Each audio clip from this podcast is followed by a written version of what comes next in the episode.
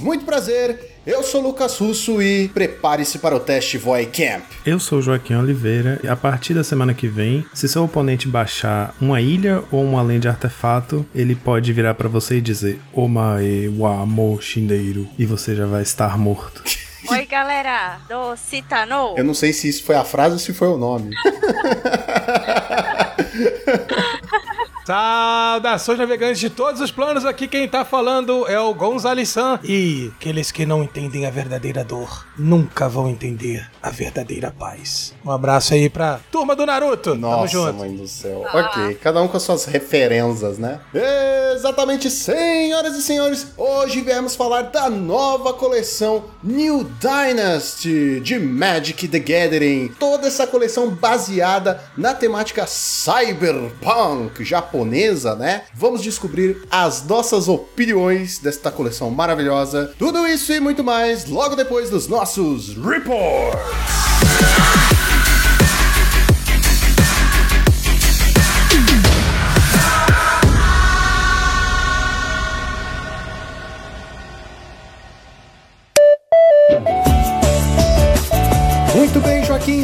Preparado para mais uma semana de Pauper neste maravilhoso podcast. Preparadíssimo e aquecidíssimo, Lucão. E eu falo isso literalmente porque a partir de agora eu tô em Salvador e nossas gravações vão ser permeadas por muitíssimo suor. Mas antes de tudo, Joaquim, você sabe, devemos falar da nossa patrocinadora, a X-Place.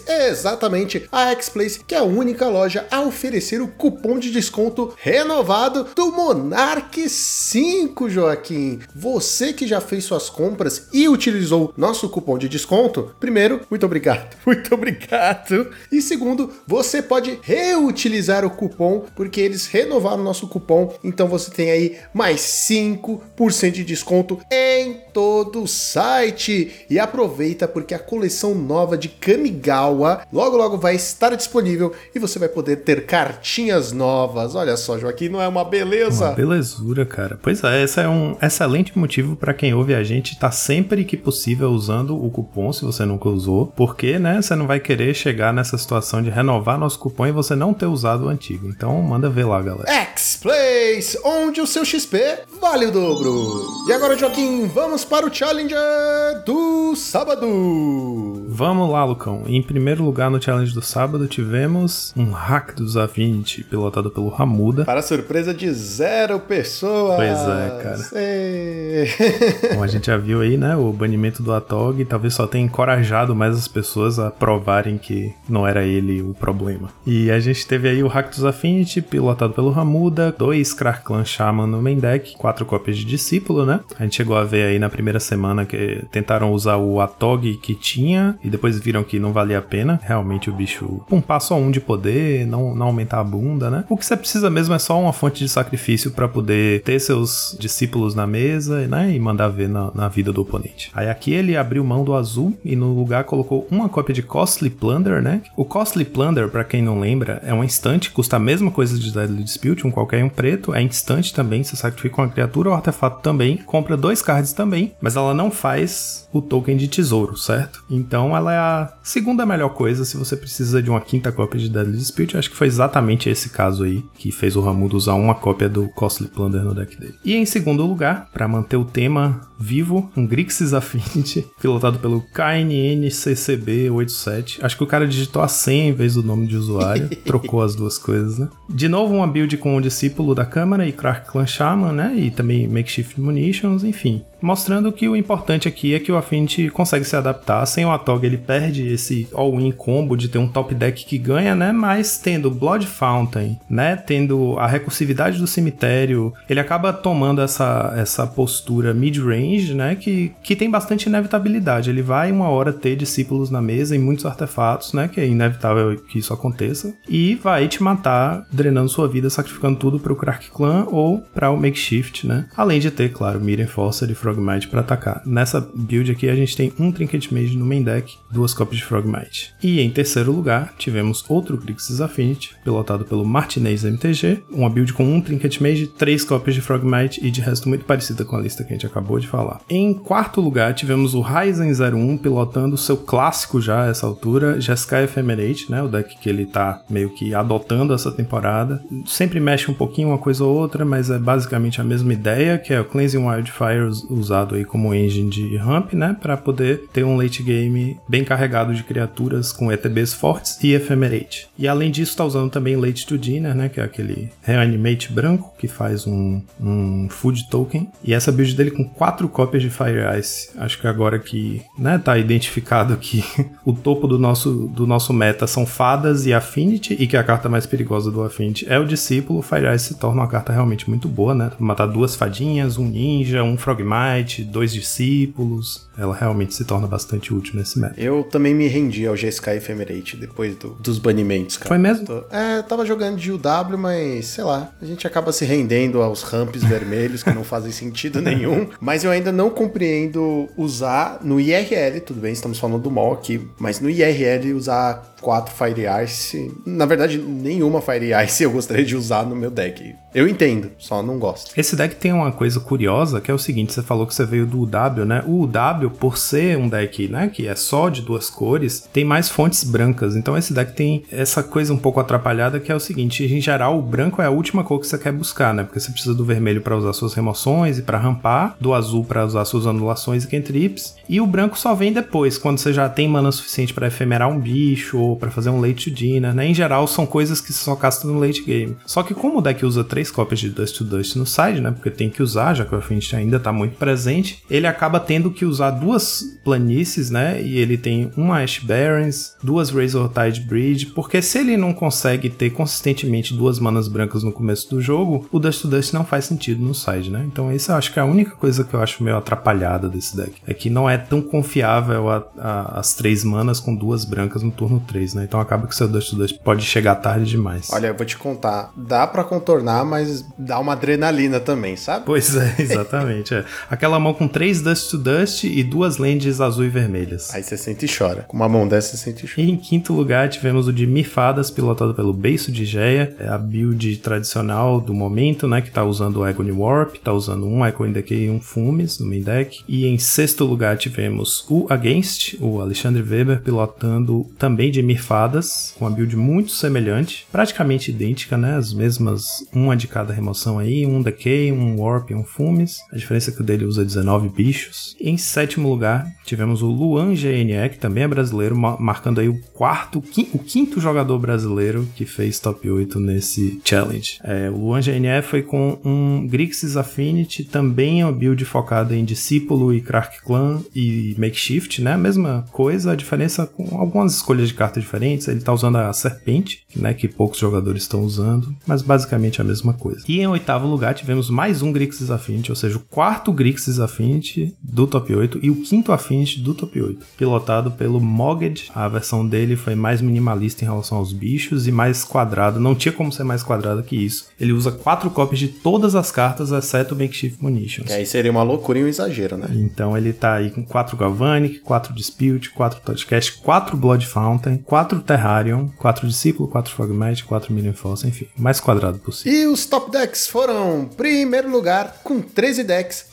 Affinity, 19% do meta. Segundo lugar, Dimir Fadas, 10 decks, 15% do meta. E terceiro lugar, Boros Bully, 8 decks, 12% do meta. E agora vamos para o Challenger do domingo. No domingo tivemos em primeiro lugar o Mono Blue Ferris, pilotado pelo Paulo Cabral BR, a listinha clássica dele lá, com 3 Force Spike, 3 Mutagenic, um Icon Truth de deck. Natural, né, ver o Mono Blue nessa posição, ele já estava bem posicionado com o Affinity no topo, e a gente continua com o Affinity no topo, embora a predominância ainda esteja mais baixa do que antes do ban. O Affinity ainda é o deck mais jogado, né, o deck que tá fazendo bastante resultado, e o Mono Blue é um grande predador desse deck. Em segundo lugar tivemos um Grixis Affinity, falando nele, pilotado pelo Edel, que é o Willy Edel, né, que é pro player brasileiro, é, tá no hall da fama de, de pro players de Magic. De vez em quando aparece jogando uns pauper aí, principalmente é, PTQ, né, ele tá sempre aparecendo nos PTQs e de vez em quando no challenge ele aí chegou no- na final desse challenge. A versão dele, curiosamente, usa quatro discípulos, mas o, o, foco do deck não é o mesmo do que a gente estava vendo, né? Ele tem makeshift também, mas não tem Crack Clan no main, então o discípulo tá aí mais para causar o dano incidental, né, dos sacrifícios de Chromatic Star e de do token de Blood Fountain, tá usando é, aquele Glaze Fiend, né, o, o demôniozinho lá, a ilusão que a gente cobriu, né, que é o bicho 2 mana 01 voar, quando um artefato entra, ele recebe mais 2 mais 2. Então, é, enfim, ele tá usando, por exemplo, quatro cópias de Blood Fountain porque tem uma sinergia muito forte com o Glaze Fiend, né? São dois artefatos por um mana, que dá o pump duplo lá para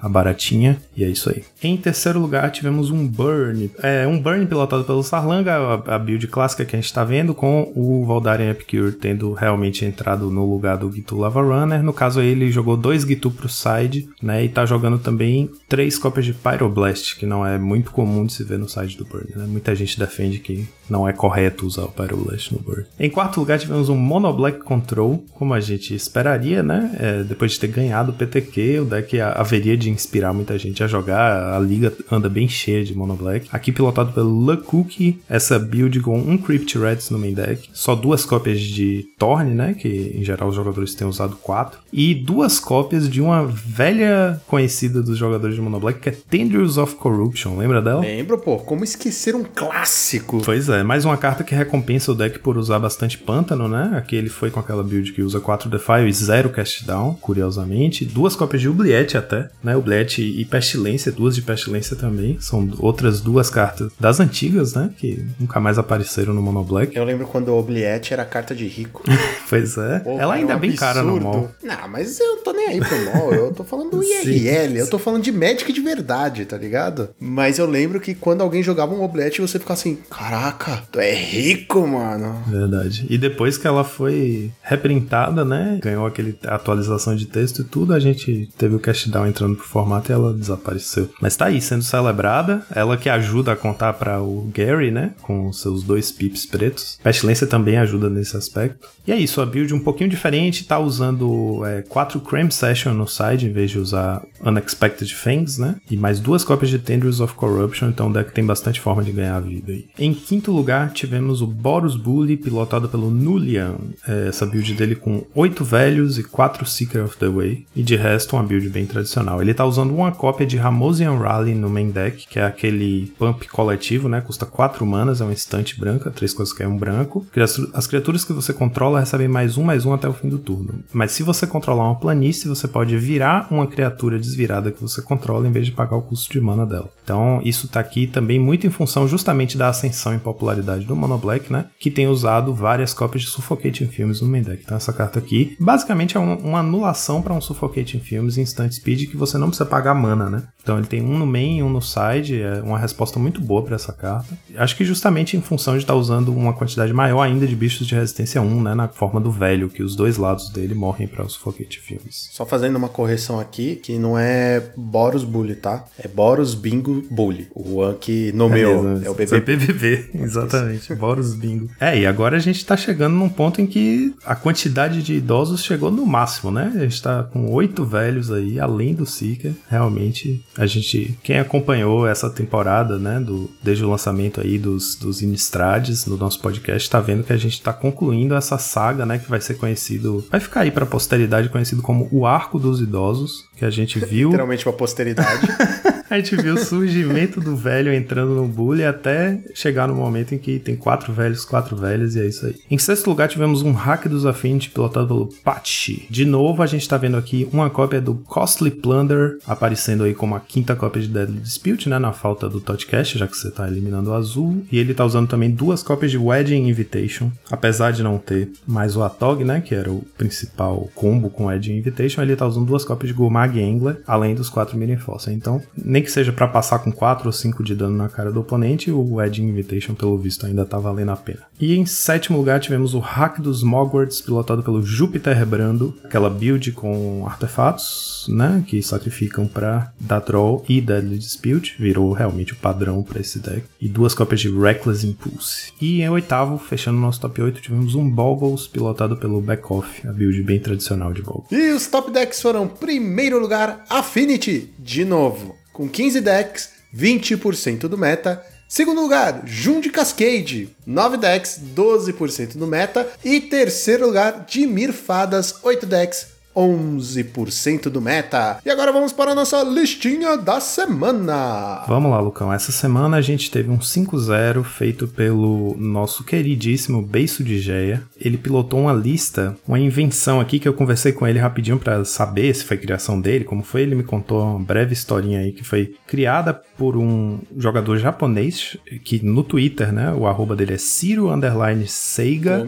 Não, Ciro com S. Ciro Seiga. No mall ele é Paupea tracinho Nian, tracinho Nian. Paupea Nian Nian. Eu já joguei contra ele várias vezes no mall, nas ligas. E aí o Beijo falou que enfrentou ele pilotando uma build muito parecida com essa, que foi no Challenge do sábado. E essa lista tá publicada, porque fez top 32. E depois vi um outro jogador chamado Ichisuka pilotando uma build um pouquinho modificada, que foi essa aqui que o Beijo usou. Ele enfrentou, ele acho que viu a lista, o cara publicando no Twitter, que usou uma lista semelhante e resolveu ir com a lista porque ele enfrentou o cara, esse japonês, né, no, no, no, challenge, achou a lista muito interessante e falou, pô, quero jogar com esse deck. E o deck diz que o deck é muito divertido de jogar e que tem um jogo muito bom contra Affinity e Burn, que são as duas coisas que mais estava dando na liga. O deck consiste, é um hack dos Burn, é focado na mecânica de, de Madness, né, de loucura. Então eu chamei de hack dos Mad Burn. É muito interessante porque ele usa o looting, os Blood Tokens é, que são gerados pelo Voldaren Epicure, que usa quatro cópias, e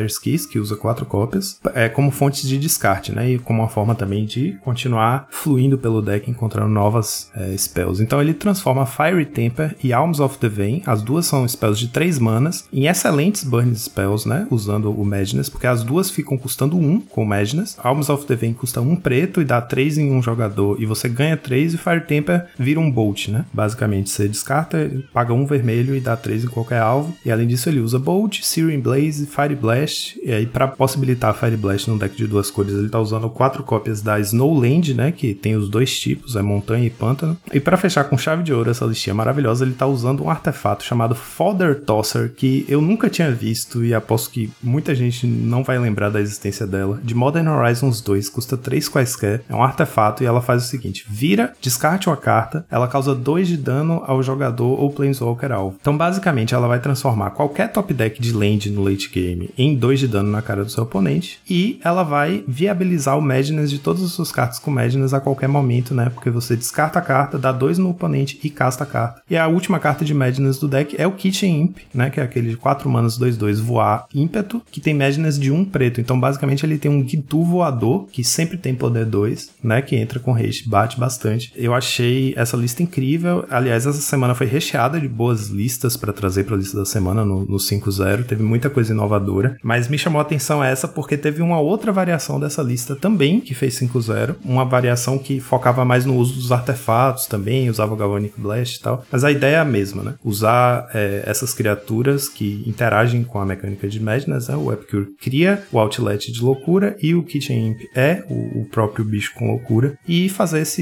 versão alternativa aí de um deck Bird. Eu vou dar para o deck, lembrando que como a lista é do beiço, já tem pontos aí, viu? Mas eu vou dar para o deck nota 5. Uhul, porra, não esperava por essa.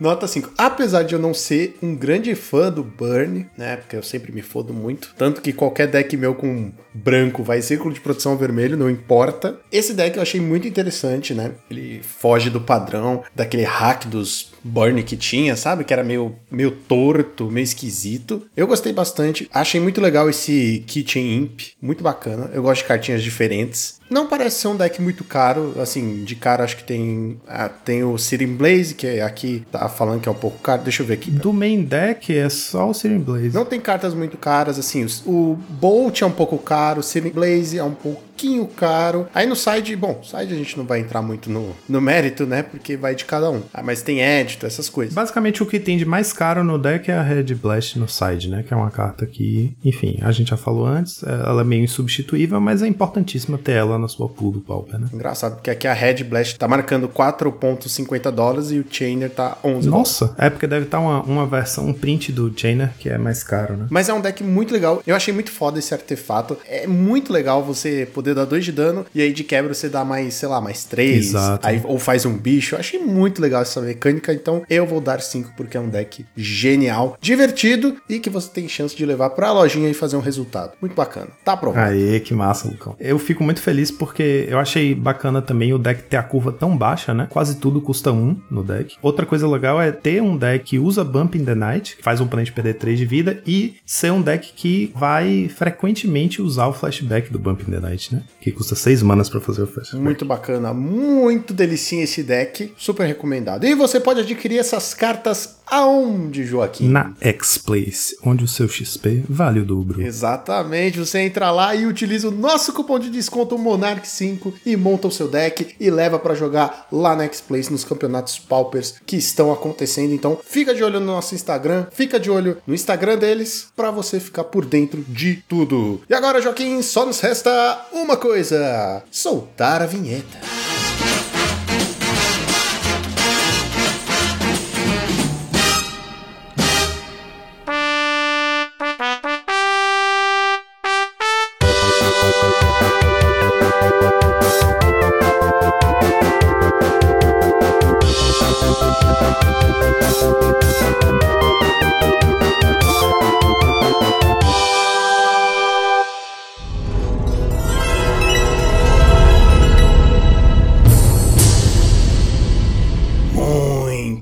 Bem, senhoras e senhores. Sim, estamos aqui em mais um episódio de coleção, galera. Aquele episódio tão esperado que de 3 em 3 meses sai. Ou até um pouco, um pouco mais, né? Porque às vezes saem essas coleções especiais, essas baguncinhas. É, depende da Wizard, né? É, infelizmente sim. Mas nós temos aqui uma coleção, galera. Ah, meu Deus.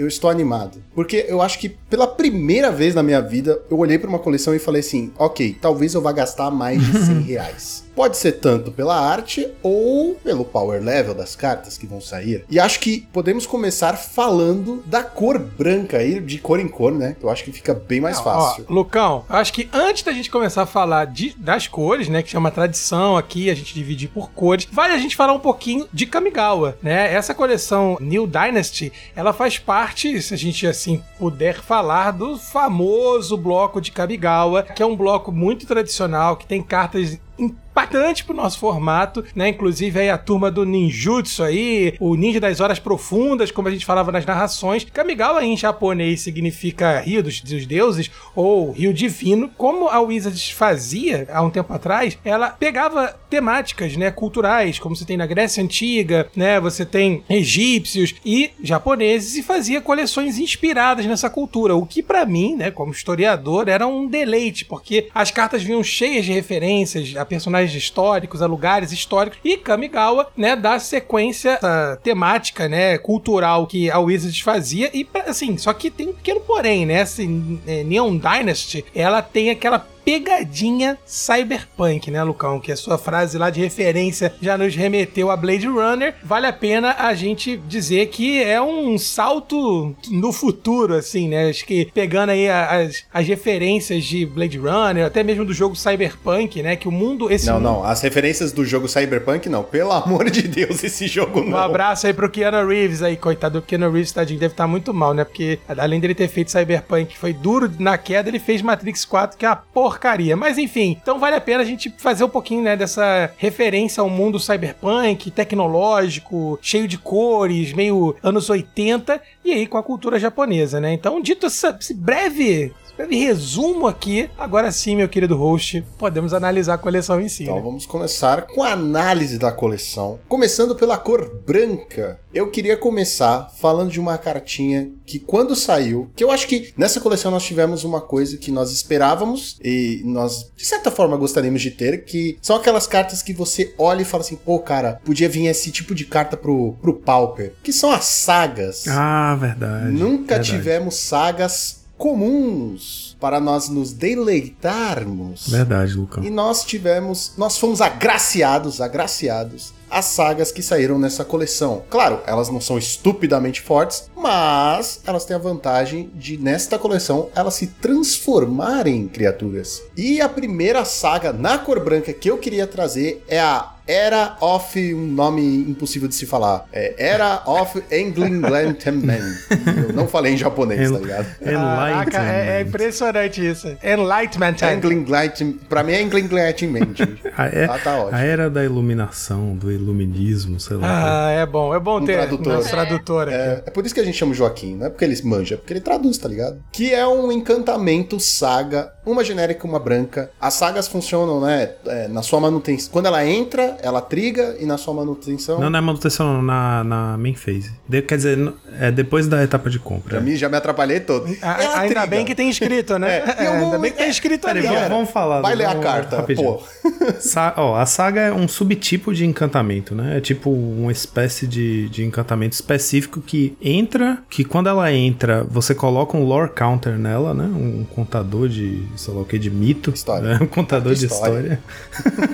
é, bota, bota eu ali em cima. Um lore counter Nossa. e toda vez, quando ela entra e depois da sua draw step. E aí para cada quantidade de lore counters, ela tem um trigger diferente, né? Até atingir o máximo. E quando atinge o máximo, normalmente acontece alguma coisa com a saga. É, no caso dessa aqui, como eu falei, ela é uma genérica, uma branca. No primeiro contador de história, ela dá Scry 2. No segundo, você ganha 2 de vida. E no terceiro, você exila a saga e ela retorna como uma criatura 2-2 First Strike eu achei maravilhoso. Porque assim, num deck de pestilência, da Scry é muito bom. Na verdade, tudo que ela faz aqui, acho que tirando o fato dela virar uma criatura, tudo que ela faz aqui é muito bom. Da Scry 2, depois você vai ganhar 2 de vida e é tudo que o deck da pestilência quer. Eu achei maravilhoso. Quero muito testar pelo menos uma cópia dela no meu deck. Uma coisa, é que eu, uma coisa que eu pensei sobre essas sagas, todas as sagas que a gente recebeu no Pauper, como a gente vai ver, foram. As comuns são todas desse estilo aí, que quando você chega no último contador de lore, ela, ela flipa, né? Mas ela não simplesmente vira o lado. Ela é exilada e volta com o lado virado, né? Isso significa que a criatura entra depois do terceiro turno que você baixou, ela ainda entra enjoada. E eu demorei um pouco para me dar conta disso, né? Que as criaturas não iam entrar como se fosse um suspende, porque o suspende a criatura sempre entra com haste, né? Nesse caso aqui, tem algumas auras, algumas sagas vermelhas que geram criaturas com ímpeto, mas em geral as criaturas não têm ímpeto, e isso foi o que me fez perceber que o power level talvez seja menor do que eu pensei, sabe? Mas é adequado, a gente tá falando de pauper. É, eu sei, eu sei. Mas eu acho que para ser competitivo eu precisava ter um pouquinho mais, assim, tipo, você fazer pagar mana para um bicho que só vai ter daqui a três turnos, sabe? Joaquim, você tem que pensar, hoje em dia tem que ter cuidados. Tudo que fugir o power level corre risco de tomar ban. Brincadeiras à parte. Agora, é legal, gente, perceber que essa questão das sagas, elas vieram, né, começaram a, a florescer aqui no Magic em Dominária. Primeira grande coleção, assim, que trouxe a ideia das sagas. Quando a gente olha pro efeito dela, né, principalmente pro Pauper, é interessante perceber que ela não, ela não tá cumprindo só o papel das sagas como elas faziam, como elas eram, né, que era fazer três etapas e de repente você jogava ela fora, ela acabava. Eu acho que o grande valor que é de contribuição é você ver que ela vai dar os scries, vai ganhar vida e aí ela vai se transformar ainda em um bicho, né? Então ela é multifuncional e cara, a arte dessa carta é fenomenal. Jesse, você que pilota aí, já, já, não vou nem dizer que você pilota mais o Monoblack, né? Que você já não, saiu é. já desse estigma. Mas você que trabalha aí com os ninjas da vida agora, né? Tá pilotando B e etc. Cara, olha esta carta, olha a arte dessa carta, que coisa linda. Sim, é, eu gostei bastante mesmo dessa carta. E é o que nem o Lucão falou, pro BW, o Scry, né? É muito bom mesmo. E depois ela ainda vai transformar em uma criatura. E o fato da, dela ter Scry e, ter, e a gente ter perdido o Bonders torna ela melhor ainda, né? É. e ainda vira um Sr. Miyagi de carpa ali mas do lado depois. Então, cara. mas aí é que tá. Virar o Sr. Miyagi, cara, é a menor das coisas. Tipo, é a coisa mais fraca que ela faz, tá ligado? Então, é o quarto efeito, cara. Ela, ela como diria nosso querido Sanduba, né? É o quarto efeito dela. Porque ela entra, dá um Scry. Depois, a segunda, é, o segundo ponto, você ganha dois de vida. É, na verdade, o terceiro, perdão, né? O terceiro efeito dela é se transformar em uma criatura. Então, assim, ela ela ganha um valor a mais por um custo muito baixo, cara. Então, assim, é uma carta incrível. Eu vou lançar um desafio aqui de alguém criar um UW Blink que consiga ficar blinkando o encantamento e dar Scry o tempo todo. Isso sim ia ser massa. Ephemerate foi, foi banido? Não é, foi, é, então é, mas, se, vai ter, mas você vai ficar dando Ephemerate no bicho 2-2? Só pra virar uma saga de é. novo? Mó rolê, né? É, não vale a pena não. É um preconceito, tá? Com o seu Miyagi. É, Deixa o seu Miyagi aí, cara. É, não sabe jogar, é aí. Não sei mesmo, tô aqui só pra dar palpite, mas que a arte tá bonito, falar da arte. Assim, a minha função é essa, Jess, entendeu? É falar da arte e só isso que eu tô aqui. Pô. Não, essa, essa coleção, ela tá bem bonita Tá mesmo. mesmo. É, eu acho que a gente vai chegar nesse consenso, mas tem as showcases, né? Tem as art showcases também, que elas estão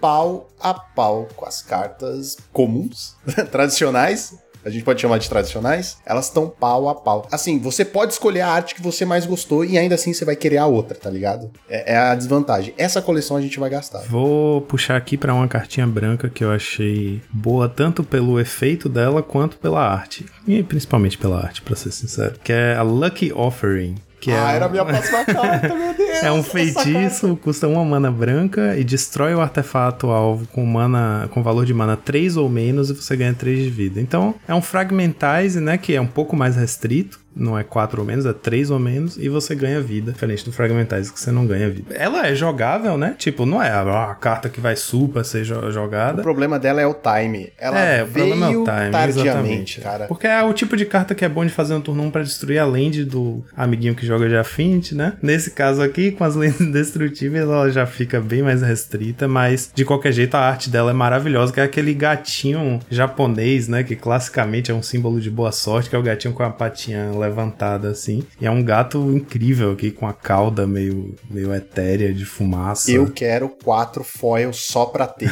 Só pra ter. Porque vai ficar bonito na pasta, cara. Não, é- essa carta é maravilhosa, é muito linda. É, a gente tem que pensar aonde ela jogaria, né? Eu acho que o próprio Mono White, tudo bem, a gente tá numa fase aí onde tem lentes é, indestrutíveis, mas ela é uma carta interessante, cara. Ela ainda consegue cumprir o seu propósito ali de destruir um artefatozinho, custo 3, ou seja, né? Ela consegue travar algumas situações e 3 de vida é muito recurso, né? Eu acho que o problema dela, como eu falei, é o time e ser feitiço, talvez. Se ela fosse instantânea, nem que fosse duas manas, tá ligado? Porque como já tem fragmentalizar, mas duas manas instantânea ia ser, ó. É, e o Fragmentize ainda pega encantamento, né? Que essa não pega, ela só de artefato. E, Assim, eu acho que on- onde ela jogaria, o Fragmentize vai tender a ver jogo no lugar dela, continuar, né? Porque o Fragmentize ainda pega um Frogmite e tal. Mas é uma carta que eu não acho que é de todo descartável, não. Porque ela Não, tem... dá pra ir pra pasta. Não, não, não Só é pra só a pasta. pasta. Ela tem, você ganha 3 é de só a- vida. Vai, Não, vai, ah, essa vai, essa vai. Tem a carta que é boa pra jogar, tem a carta que é boa pra ter na pasta. Ela no bafo-bafo faz um sucesso. Não, não, você não vai um bater bafo-bafo com uma arte dessa, né? Pelo amor de Deus. Vou falar de mais um. Já que a gente falou de uma arte de gatinho, eu vou falar agora de uma arte de cachorrinho. É o Spirited Companion, que é um qualquer, um branco, 1 barra 1. É uma criatura encantamento, um cachorro. Quando ele entra, você dá um draw. Ele é um, um Elvish Visionary, né? Que a gente já tinha no, no verde, que é um elfo que entra e dá um draw. Aqui é um cachorro. No preto é o Dusk Legion Zealot. Quando entra, dá um draw e você perde um de vida, porque o preto sempre tem que te fazer sofrer um pouquinho. E é a primeira vez que a gente tá tendo esse efeito no branco, né? A gente. Isso meio que tá chegando pra cor branca ultimamente. A gente viu em, no primeiro é, Innistrad lá, o, o dos lobisomens, a gente viu aquele bichinho que quando entra, se você atacou com três ou mais criaturas, você dá um draw. A gente viu aquele Priest of Ancient Lore lá no no D&D, né? Que é o anãozinho que 2-1, que é um Phyrexian Ranger branco. E agora a gente tá vendo. Então tá chegando aí no branco, né? Em vários é, valores de mana diferentes. Essa novidade aí pra essa cor, que é bichinhos que entram e te dão um draw, né? O bicho que se substitui na sua mão pode ser muito bom. Literalmente bichinho. Pois é. Um cachorro de laço, pô. Eu achei maravilhoso o cachorrinho, cara. Eu ouvi o Max falando que ele ia testar no W Ephemerate. Não acho que é tão bom assim, mas eu gosto de. Eu gosto de bichinhos assim que dão draw. E porra, é muito fofinha. É um. Como é que é? Shibinu, né? Não sei não. É o nome, é o nome da, da raça? É o nome da raça. Eu tenho que saber. Vira lata. Vira-lata é você. Não, mas eu, eu acho que dá pra ver jogo, hein? Até num, sei lá, num, num Mono White, será? É, ela na, ela na pasta também vai ver jogo aberto. Foi. É porque o Mono White ele não tem carta que entre e dá um draw. É, difícil. Não de custo baixo, né? Fazer um desse no turno 2, compra uma carta, aí volta com o Core Skyfish, turno 4 comprou mais uma carta. Pô, dá, dá pra fazer. Dá pra fazer um- É, tá, uma sim, graça, sim. tá ligado? Eu queria chamar aqui a atenção também pra uma outra cartinha, que é a Regent's Authority. Um mana branco, instantânea. A criatura alvo ganha mais dois, mais dois até o fim do turno. E se ela for um encantamento, quer dizer, se ela for uma criatura encantamento, ou uma criatura lendária, instantaneamente você coloca um contador mais um, mais um nela, e depois ela ganha mais um, mais um até o final do turno. Ô, Lucão, seria assim, se ela for um cachorro encantamento, ou se for lá o Del Piero, lá, nossa criatura lendária, é, comum, é, o Ramires Del Pietro, aí ela funciona. Realmente, essa carta aí é ver jogo, tá? No deck de Ramires Del Pietro, porra. Cara, dane-se a habilidade. Eu sucesso. quero as cartas pela arte. Essa arte é magnífica. Não, é sério. Essa arte. Ó- Olha só. É um. Essa vira uma tatuagem É, nas costas. ela é tipo cara. essas tatuagens que a galera tem oriental, tá ligado? Que é tipo um. Não sei, parece uma raposa, né? Um- É, cultura japonesa tem muita relação com a raposa, né? Com a Yubi aí, mais um abraço aí pra, pros naruteiros de plantão, né? Realmente é uma arte muito bonita, mas assim, Lucão, ela só funciona. Ela funciona. Funcionar, ela funciona. A arte é você não bonita. vai tirar 100% do proveito dela, mas vai funcionar. É um mana mais dois mais dois. Eu acho que tá bom. Num deck de heróico, sei lá. É. Nossa, esse é de vocês. Esse Eu achei uma aqui. É que eu tô procurando uma pra falar. Eu achei uma. uma carta. A Jess já percebeu aqui que, que a gente acaba se influenciando muito mais pela arte do que de fato que ela É, é que presta, tem que né, começar cara? pela Porque- carta ruim, tá ligado? Depois a gente fala de carta boa. Falar de carta boa é fácil. Gostei da Light the Way. Ela é uma estante. Aí você escolhe. Ou você dá mais um, mais um pra uma criatura. E desvira ela, né? E é- ou você pode retornar uma permanente pra sua mão. Eu achei ela boa. Essa né? carta Boa. aí, é, É. essa carta eu vejo joguinho com ela, É, cara. pra dar e dar? É interessante mesmo. Você bate com seu heróico lá, 5, 6, tá ligado? Aí o cara, pô, agora vou ganhar. Aí você dá um desse, você pompa o seu bicho duas vezes e desvira ele. E bloqueia. Porra, perfeito. É, Essa carta vai ser boa. Dá pra fazer uma graça, hein? E ela também tem tudo a ver com a, com a temática, né? Light the Way é uma, é uma arte muito bonita ali também, né, cara? Eu, eu fico imaginando que o Magic chegou realmente num patamar artístico muito evoluído, né, cara? E essa carta eu acho que vê jogo, né, cara? Eu acho que ela vê, jogo. Vê jogo, sim. Tem coleções e coleções, né, Gonz? A gente teve aí coleções que a arte foi tipo, eh, tá bom, né? Não dá pra mudar agora, já lançou. Mas uma coisa que essa coleção também tá trazendo são os veículos de volta, né? Isso é bem interessante, bem bacana. Só que os veículos, eles estão na pegada Power Rangers. Nós temos aqui a Dragonfly Suite. Ah, é, ah, é, cara, o Megazord. não, pode calma, crer. não é o Megazord.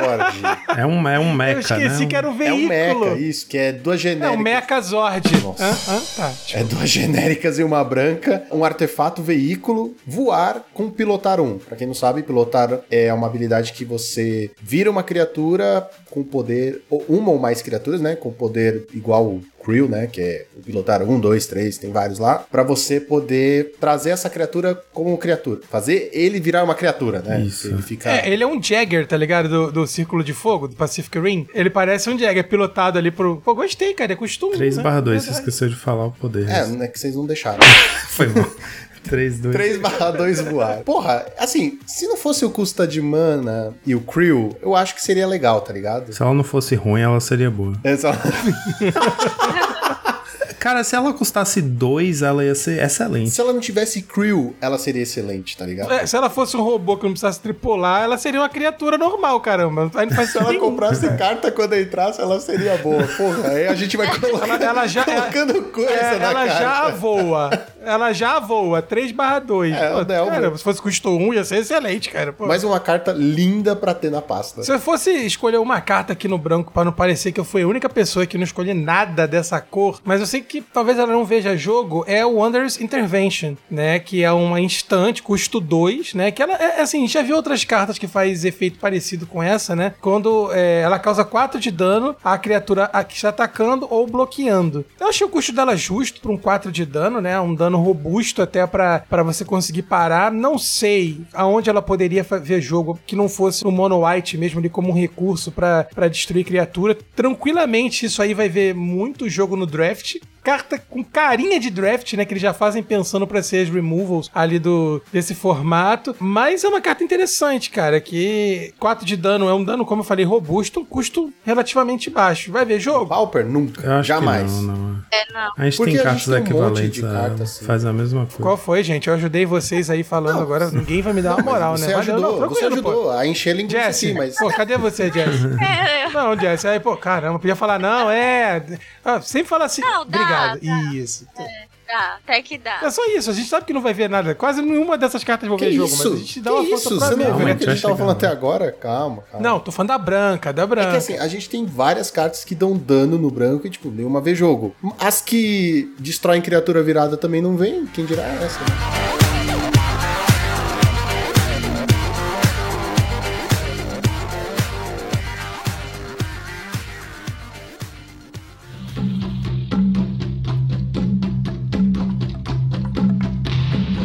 Agora nós temos a cor verde, que é sempre muito maltratada, muito, muito judiada, né? Então a gente vai passar logo por ela, porque arrancar logo esse band-aid, né, galera? Senão a gente fica aqui chorando. Uma coisa que eu achei interessante e que eu dou graças que tenha acontecido é que nessa coleção todas as cores receberam ninjutsu. E eu achei isso muito legal. Eu não sei se o vermelho recebeu. O vermelho recebeu? Então eu não sei se pro Pauper recebeu, mas o verde Não, pro Pauper não, recebeu, ah, não. Bom, então tem alguém tão ruim quanto o verde. Mas, tirando isso, eu fiquei muito feliz que veio ninjutsu pra outras cores e veio essa carta Calling Stalker. Poxa, era a única que eu achava que valia a pena falar.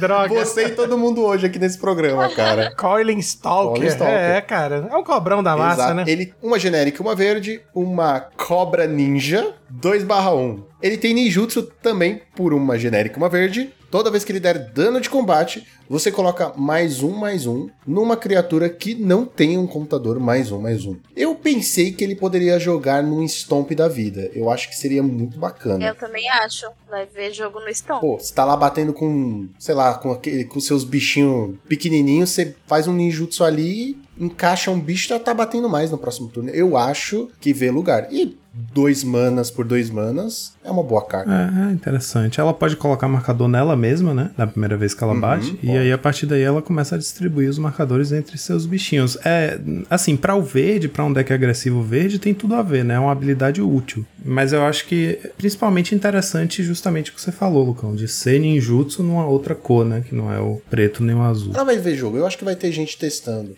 Ela é muito boa, cara, no, no Stomp. Não tem por que não usar, tá ligado? Entre usar um- uma criatura ruim e usar ele, melhor é ele, que pelo menos quando bate faz alguma coisa. Mas você sabe que o deck Stomp já existe, já é fechado, então o que que sairia pra entrar ele, cara? Esse que é o problema. É, é difícil imaginar o que que sairia, né, pra entrar ele. Tinha um bichinho até parecido com ele, que era 2-1 Dash, vocês lembram? É, é relativamente recente, algumas pessoas chegaram a usar ele no Stomp. É a mesma coisa, custava 2 mana, 2-1 e ele tinha um Dash de 2-1. E toda vez que ele atacava, uma criatura alvo que você controla recebe mais um, mais um até o fim do turno. Então era bem semelhante Não, não. e chegou não, a não, ver não, jogo. Não, não. Eu não vou deixar você, você falar que é bem semelhante. Você não pode falar essas coisas, que você é o especialista. Cara, tem lugar no deck. Sabe por quê? Você faz aquele é, é, Nest Invader, Sim, que caga um token. é. Então, você faz isso, bate com a ficha do Nest Invader, faz ele no lugar da, da ficha. Sim, Pronto. sim. Não, e o Nest Invader é um bicho que, é, que pode ser útil você baixar de novo, né? Alguns bichos do deck pode ser útil baixar de novo. Por exemplo, aquele bichinho de humana, quando entra, se o oponente tivesse sofrido dano, ele entra com marcador. Se você tiver feito ele cedo, sem o marcador, você pode fazer o ninjutsu nele pra baixar com o marcador depois. A Burning Tree faz mana quando entra, né? Então existem criaturas no verde que têm ETBs interessantes pra você pensar no ninjutsu como também essa vantagem de puxar um bicho pra mão e ser útil baixar de novo o bicho, né? Eu vou puxar aqui uma cartinha chamada Commune with Spirits, comungar com os espíritos. Custa uma mana verde, feitiço, você olha as quatro cartas do topo do seu, da sua, do seu grimório e você pode revelar um encantamento ou land e colocar na sua mão e o resto vai para o fundo do grimório, numa ordem aleatória. Acho que a gente já tem vários efeitos parecidos com esse no verde, né? Eu acho que o, o que mais se justifica em ver jogo é aquele Abundant Harvest, né? Que garante uma land drop ou uma non-land no topo, que eu acho que é o melhor que uma cantrip verde pode fazer. Mas essas que também conseguem encontrar tipos específicos de carta, né? Tipo, essa é quase um Ancient Stirrings para encantamento, né? Mas sendo encantamento ou land, dá para pensar que ela tem uma utilidade um pouquinho maior do que se fosse só encantamento, né? Tanto você pode buscar uma aura no seu deck, quanto se você tiver precisando de achar sua land drop, tem a chance também. Não sei quão jogável ela é, acho que quem trip, assim, no verde. Em geral, quando você joga um efeito parecido com esse no verde, você quer ter vantagem, né? Você quer aumentar o número de cartas da sua mão e não só tutorar alguma coisa. Mas é interessante essa possibilidade de procurar uma aura, um encantamento no seu deck. Ainda mais que esse set tem um monte de criatura encantamento, né? É, mas quantas delas vão vir jogo no Pois é, não sei.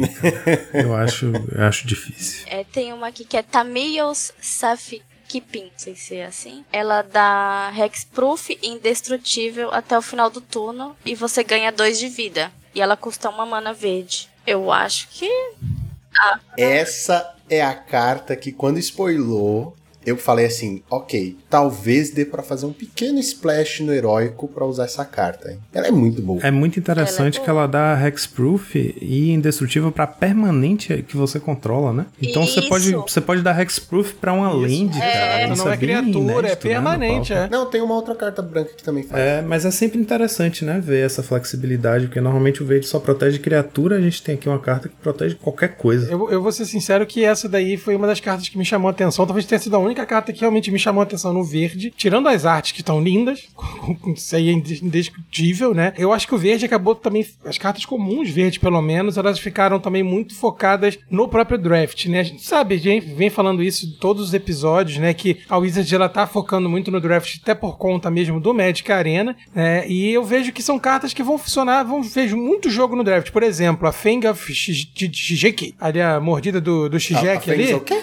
Fang, é, mordida não, né? Presa, né? Presa. Não, não, repete aí como é que você falou. Parecia que tava tendo um AVC. Jack? É, eu achei que você tava passando mal. É. o Fang, o Fang, tá bom. Fang of Jijiki, que é um, um, encantamento criatura também, um cobrudo, um, que tem Death Touch 1 barra 1, custa 1. Né? Então você vê que são cartinhas, cara, que tá muito focada mesmo pra você ter Splash in Draft, né? A própria, aquela própria Fade into Antiquity, né? Que é um custo 3, exila o artefato encantamento. Então são cartas assim que eu vejo que o verde vão receber muitas, muitas aquisições jogáveis em si, né? Mais para alimentar o próprio draft. Mas faz parte, né, gente? Acho que isso aí já, já ficou claro para todo mundo, né? Sabe o que eu gostei nessa arte do Fangs of como o Gonzalez, né, disse? É que é uma cobra com queixo. Ela tem o queixo avantajado. A cobra não, não tem cobra queixo? Não tem queijo. Não. Queijo.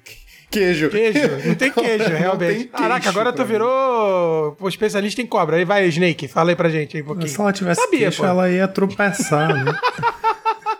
Ué, a cobra anda com a cara na frente do corpo inteiro. Se ela tivesse um queixo para baixo, ela ia enterrar no chão e tropeçar. Não, o queixo pode ser usado, tipo, como uma escavadeira, sabe? Pra ir limpando o caminho dela pra ela passar. É um limpa-trilho. É, é, um tipo limpa-trilho de trem, né? Ainda bem que não foi a gente que desenhou a natureza, né? Cara, vocês viram o preço? Quanto é que tá, tá meio safe 10 conto. Quanto é que ela já tá? Ela tá quase 2 dólares Deus, já, cara. 1,88 aqui, mano. Queria só fazer essa observaçãozinha aqui, tá? Porque ela vai jogar muito Stomp do T2, muito no Stomp Pioneer. Pioneer tá essa tá carta vai. A... Não sabia, Nossa, não, cara. Monogreen no T2, essa carta vai brilhar. Desculpa, foi só uma observação aqui. Queria fazer uma última menção honrosa antes da gente sair dessa cor horrorosa. Ah, ah, ah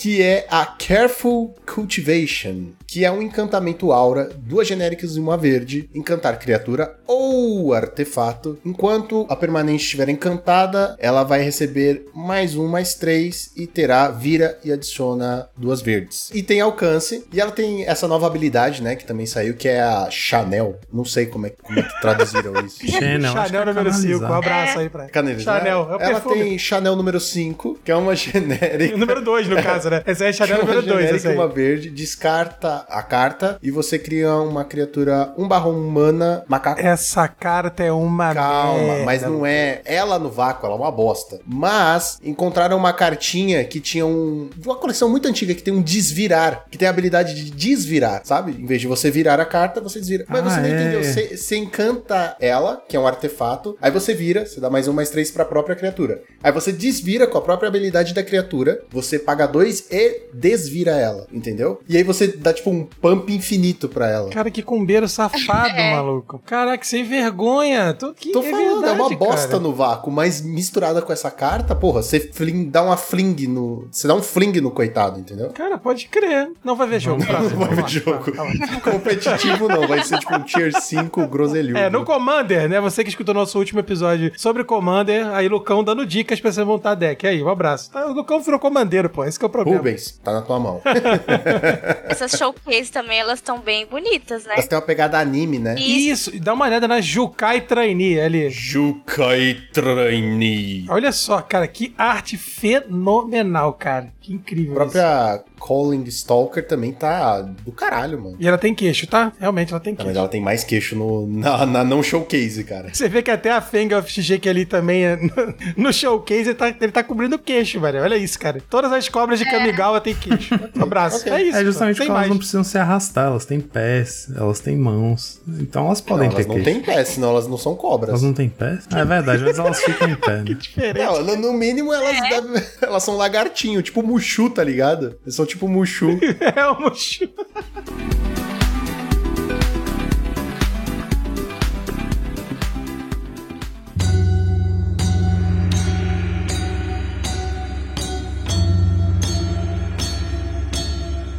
Agora vamos falar da cor preta, senhoras e senhores e senhoritos. É isso, agora sim. Agora, Agora sim. sim, a coisa ficou um pouco menos ruim. Eu queria primeiro chamar a carta. Pô, toda hora você, cara. Pelo amor então de Deus. vai, que então chama. A gente tá aqui há mais de 40 minutos, você não quis chamar nada. Então vai. Não, mas não, Ah, tá, não, é não, por difícil, cara. Vou aqui, vou puxar. Não, tô, eu me empolguei, cara. Essa cor aqui tá uma cor realmente diferenciada. Eu vou começar a puxar uma cartinha. Eu gostei. Quero puxar You Are Already O cara já There. começou no topo, né? Ele não sabe o que é criar expectativa. Exatamente, cara. Essa carta me pegou porque eu achei ela excelente. Pra quem não tá vendo, né? Ela é uma instante, custa uma mana pretinha, destrói a criatura alvo que causou dano nesse turno. E você faz o que o Magic, o jogador de Magic mais gosta de fazer, além de gastar dinheiro, comprar um carta. Então, cara, essa carta é excelente. Destrói a criatura e você ainda dá um draw. Joaquim, você que é o cara aqui junto com a Jess, que são jogadores de verdade, né? Porque o Lucão de vez em quando fica falando que joga, ah, porque eu gosto de competitivo. A gente sabe que ele só, go- só gosta, né? Essa carta vai ver jogo, né? Essa Jess vai. e Joaquim, Rapaz, por favor. Essa vai. Eu não sei, viu? Ah, Caraca! Tipo, não, agora eu quero, agora eu quero ver essa discussão. Gonzalez, não fale nada. Vamos deixar os dois se Por baterem. que vocês acham que ela é assim, automaticamente vai ver jogo? Porque destrói a criatura alvo que foi que sofreu dano esse turno. e eu traduzi errado, né? Não, que causou normal, dano, que causou não, dano. que né? causou sofreu dano. dano. É, ele causou dano. Deal, Oz Deal. É que Was dealt, sofreu. não foi? É was deal. was dealt damage, quer dizer, a criatura que sofreu dano esse turno. Ah, porra, carta bosta. Eu acho que é por isso, então, que Não, não, tá acabou, valeu. é Não, não, não, não, não, não, tá uma porcaria. Caralho, eu já comprei na pré-venda umas 6 Eu delas. também. Não, eu não- não, quis fazer Se fosse aí isso, ia ser muito boa. Ia Nossa, trazer a criatura que causou dano. Não, não. É por isso que ela é muito restritiva. Ela É veria jogo aí, talvez, num, num pestilência, uma coisa assim, mas, né, é uma carta de custo 1 que você não vai querer usar até bem mais tarde. Caraca, na moral, eu vou ser mandado embora do, do, do, do Monarca. Não, é mais certeza. fácil mandar o Joaquim embora que Eu estraguei três. a carta, né, pra todo mundo. Não, mas estragou de uma, de uma maneira, Nossa, cara. mano. Caraca, Estou muito decepcionado Pois é, acho que... cara. caraca, cara. É, eu- eu- Tava Caraca, pensando- esse como é que a gente o vai silêncio superar que deu isso? foi excelente. Eu já tava pensando em trocar um Defile por ela, mas vai rolar É, você não. pode pensar em trocar um, um- um membro aqui do Draw do Monarca também, que fui eu que puxei essa merda dessa carta. É, você já morreu também, foi, foi pra mim a carta, né? É. Cara, mas eu acho que foi bom você ter feito isso, Obrigado, Bozo, porque cara. vai virar um, um serviço público pros nossos ouvintes, que eu acho que tem muita gente achando que a carta faz o que vocês estavam achando que ela faz, porque muita gente falando, nossa, essa carta é muito boa. Eu, cara, como assim? O que, que ela tem de tão bom assim? Caraca, eu tô muito Eu triste também, agora, cara, cara, boa. sei lá, É muito bateu triste, né? anticlímax aqui. Desculpa, Eu vou até gente. Beber água aqui. Valeu. Será que a gente não pode fazer tipo Uno? Beleza, existem as regras, mas a gente faz as nossas. Joga do nosso jeito, é. É, não ia achar ruim não, cara. Pô, que triste. Eu vou puxar a saga do preto, né? Que é o Okiba Reconner Rage. O oponente é de um de vida e você ganha um de É vida. melhor você perguntar pro Joaquim se a tradução tá certa agora? É, É melhor, tá? agora a gente é tem que melhor, é todas as melhor. É. é. Ai, meu Deus. Rolou esse antigo. Vai, Joaquim, aí. fala que tá errado É, também. desculpa, gente, que eu estraguei a carta pra vocês. Não, essa tá Estragou a coleção pra mim, tô muito bom, cara. Talvez essa carta jogaria naquele deck Blackburn, que fala? Ele é o preto. Sim, sim. Eu acho que essa carta jogaria ne- nesse deck, talvez. É, essa aura tem algumas. Ou essa aura, só chama de aura as sagas. Essa saga tem algumas. Só pra coisas- você saber, não é aura, tá? Porque o certo a se falar é encantamento, tá? Saga. Vai, Lucão, Essa corrige é a ele, tradução. E depois ela, Ela vira um custa um encantamento só, criatura. né? Não, não, você vai me ouvir agora como é que se traduz. E ele vira um rato rogue. Rogue, se você não sabe, É ladrãozinho. é bandido. Bandido. Bandidinho. Pois é, mas eu ia falar exatamente isso. Ele vira um rato Rogue, e esse e Rogue é o tipo do, das criaturas no Mono Black Burn, né? Que ele tem uma sinergia lá com aquela carta é, Mossel Theft, que é uma carta que se você bateu no oponente com um Rogue nesse turno, ela custa duas manas a menos, você compra uma carta. Então, ela tá toda dentro da temática do Mono Black Burn, né? Que não é lá um deck tier 1. Mas eu acho que pelo custo baixo e o efeito de drenar a vida e virar um bicho que depois é de um tipo relevante pro deck e que tem menos, né? A criatura 2-2 menos. Mas ela é feita também pro draft, né? Porque ela tem essa energia que os veículos que você controla têm o, o ameaçar, né? Então você vê que ela funciona direitinho com outras cartas, mas também para mim é muito cara de carta de draft, né? Até pelo custo baixo dela. Agora, uma coisa interessantíssima a respeito dessa, dessa carta é que a arte da saga tá toda contida no casaco que um rato tá usando. É uma jaquetona e a, e a arte da saga, a história da saga tá sendo contada na, na, nas costas do casaco. Caramba, e quando você crer, flipa cara. a criatura,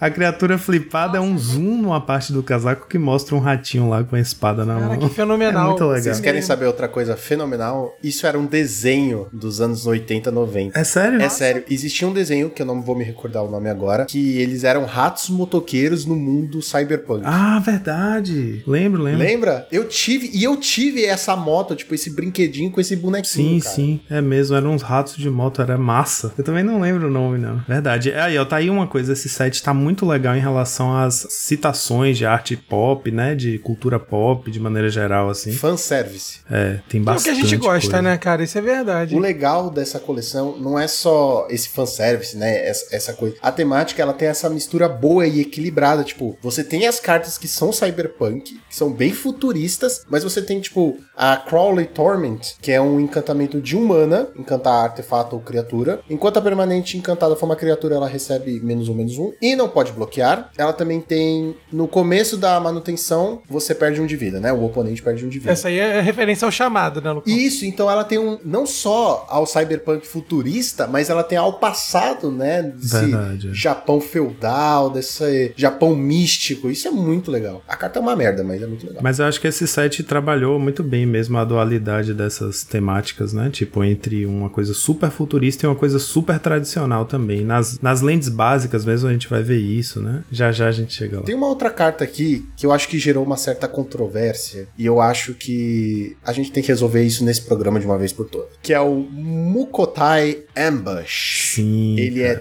três genéricas e uma preta, uma criatura artefato rato ninja, que tem ninjutsu por uma genérica e uma preta, 3-2 Life Link. Tinha muita gente falando assim, pô, essa carta vai jogar muito no Mono Black, pô, essa carta vai jogar muito no B, essa carta não vai jogar, ela é ruim. Ela, pessoalmente, acho que cabe uma cópia ou duas no Mono Black da vida, para começar. Se você parar para pensar que todas as suas criaturas têm ETBs bem fortes no Mono Black, né? Firexian que compra carta, próprio Mercador que vai drenar a vida, você tem Rato que volta a carta pro topo, é de se pensar. E você tá pagando duas manas para ter um bicho 3-2 que vai ter life link, tá ligado? E a gente sabe que o Mono Black tem esse problema de gastar muita vida e recuperar pouca vida, né? Sim, é, eu acho que vale a pena colocar umas duas cartas pra testar. A especialista falou, acho que não tem argumentos contra. Não, não achei ela tão forte, não, mas. Eu acho que é mais pelo fato de ninjutsu, sabe? E você poder bouncear suas criaturas e poder fazer o efeito delas de novo. É, a questão dela é que o life link dela é bem relevante, né, no bicho que bate 3 para o Mono Black, por isso que você falou, né, o Mono Black já usa muito a vida como um recurso, então, por exemplo, contra o Burn ele tem uma match complicada, a gente tem visto listas usando quatro cópias daquela Unexpected Fangs, né, para ter como ganhar vida, então ela tem uma coisa interessante, né, que é isso que você falou, Lucão, de poder voltar criaturas para sua mão, criaturas que são relevantes de baixar de novo, mas ao mesmo tempo, né, você pensar assim, um Phyrexian Rager custa 3 manas, um, um Titering Reds também 3 manas, e tipo, daí que você faça o bicho, ataque com o bicho e faça o ninjutsu, sabe, é muito tempo de jogo para você começar a ganhar 3 de vida, normalmente você vai ter mais pressa que isso, sabe? Essa é, é o que me faz ter dúvida, mas eu com certeza achei uma carta forte, para mim ela tá bem na, na, no limiar, assim, do jogável desse set, sabe? Ela tem bem cara de uma carta jogável, eu só acho que é encontrar o lugar certo para ela. Ela só veria jogo no Mono Black mesmo. Né? Dá pra pôr no side do UB. Eu acho que o UB também tem um pouco de problema com esse lance de ganhar vida, sabe? Já cansei de jogar de UB, e não quer dizer que eu jogue bem, mas ficar com 5 de vida, 3 de vida e ficar, porra, agora fudeu, tô com 3 de vida e não ganho um centavo de vida. É pra voltar a Stutter pra mão também. tá vendo? É só vantagem esse ninja preto, É. gente. Pô, É, e, e a showcase dele também tá uma graça, hein? Nossa, a showcase Porra, a dessa showcase tá dele é maravilhosa. animal. É, essa, esse é mesclado. É porque ele é, ele é criatura artefato, né? Então o frame é um pouquinho diferente por ser artefato. Ele tá bem, bem bonito, velho. Ainda tem, ainda tem uma flor de cerejeira, vocês repararam? Só uma sakura ali. Não, eu gostei bastante desse rosa com preto dessas Cara, cartas. muito lindo, muito cara. legal. Que coisa linda. Cara, incrível. Essa arte do, do Mukotai Ambush é muito bonita no showcase. Muito mesmo. Bom, no preto eu queria aproveitar e puxar aqui uma, que é a Reckoner's Bargain. É uma instantânea, custa um qualquer um preto. Como custo adicional, para castar essa mágica, você sacrifica um artefato ou criatura e você ganha vida igual o valor de mana da permanente sacrificada e compra duas cartas. Ela é basicamente um Deadly Dispute que em vez de te dar o tesouro, te faz ganhar a vida equivalente ao valor de mana da permanente que você sacrificou. Cara, essa carta é boa, hein? Essa carta é boa. ela é boa. Mas eu não vejo ela substituindo o Deadly Dispute. Não, de jeito nenhum. Não, a mana é mais relevante, né? Porque o tesouro acaba fazendo o Deadly Dispute virar efetivamente uma carta que de custo 1, né? Ela custa 2, mas ela te dá uma mana depois, mesmo que seja uma mana temporário, né? Pra tempo Dex,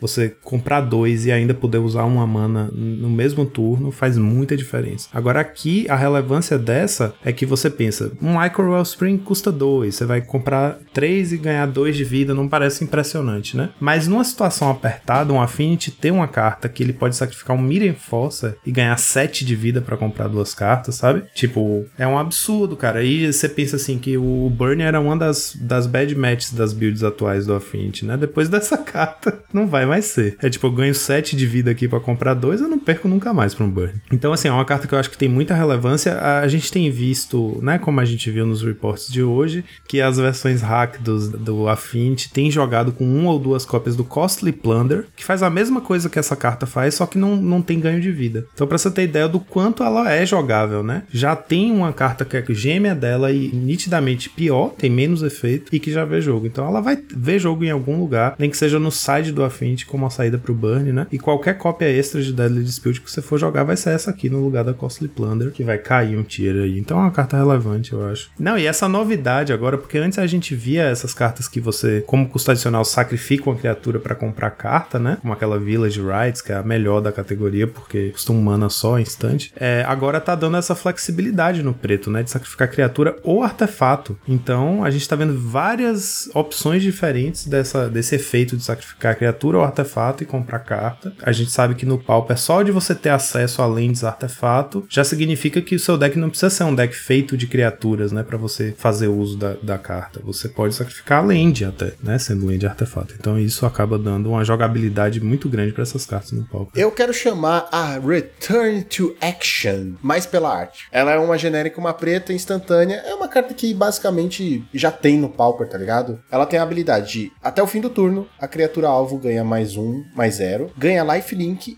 e quando ela morrer, retorne para o campo de batalha virada sob seu controle. Mas essa arte do ninja, tipo, meio que se refazendo de códigos, eu achei muito foda. Lembra muito o filme do Tron. Ai, Tron.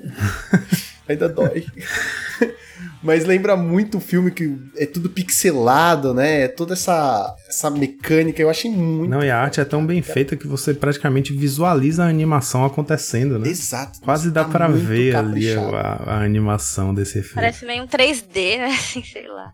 É, ela parece, na verdade, uma animação assim, meio anos 80, sabe? De propaganda, sabe? Não sei explicar. É essa sensação que eu tenho. É, tá muito foda. Eu preciso ter quatro na pasta foda. Tem uma cartinha aqui que é a Deb to the Kami, instantânea, duas quaisquer, uma preta e você escolhe um. O oponente alvo exila uma criatura que ele controla ou o oponente alvo exila um encantamento que ele controla. Ela é prima da Farika's Libation, né? Que é a mesma coisa, só que em vez de exilar, sacrifica. Fica. A minha é pápricas. Pápricas. Sempre chamo de pápricas. Não, e Ah, eu li cara, errado. eu- É libation, eu li é liberation, então dá pra ler É. tudo errado, né? A, a É libertação da pápricas, páprica. libertação da páprica. E ainda tem, tipo, uma minazinha, parece que ela tá, tipo, cheirando o negócio.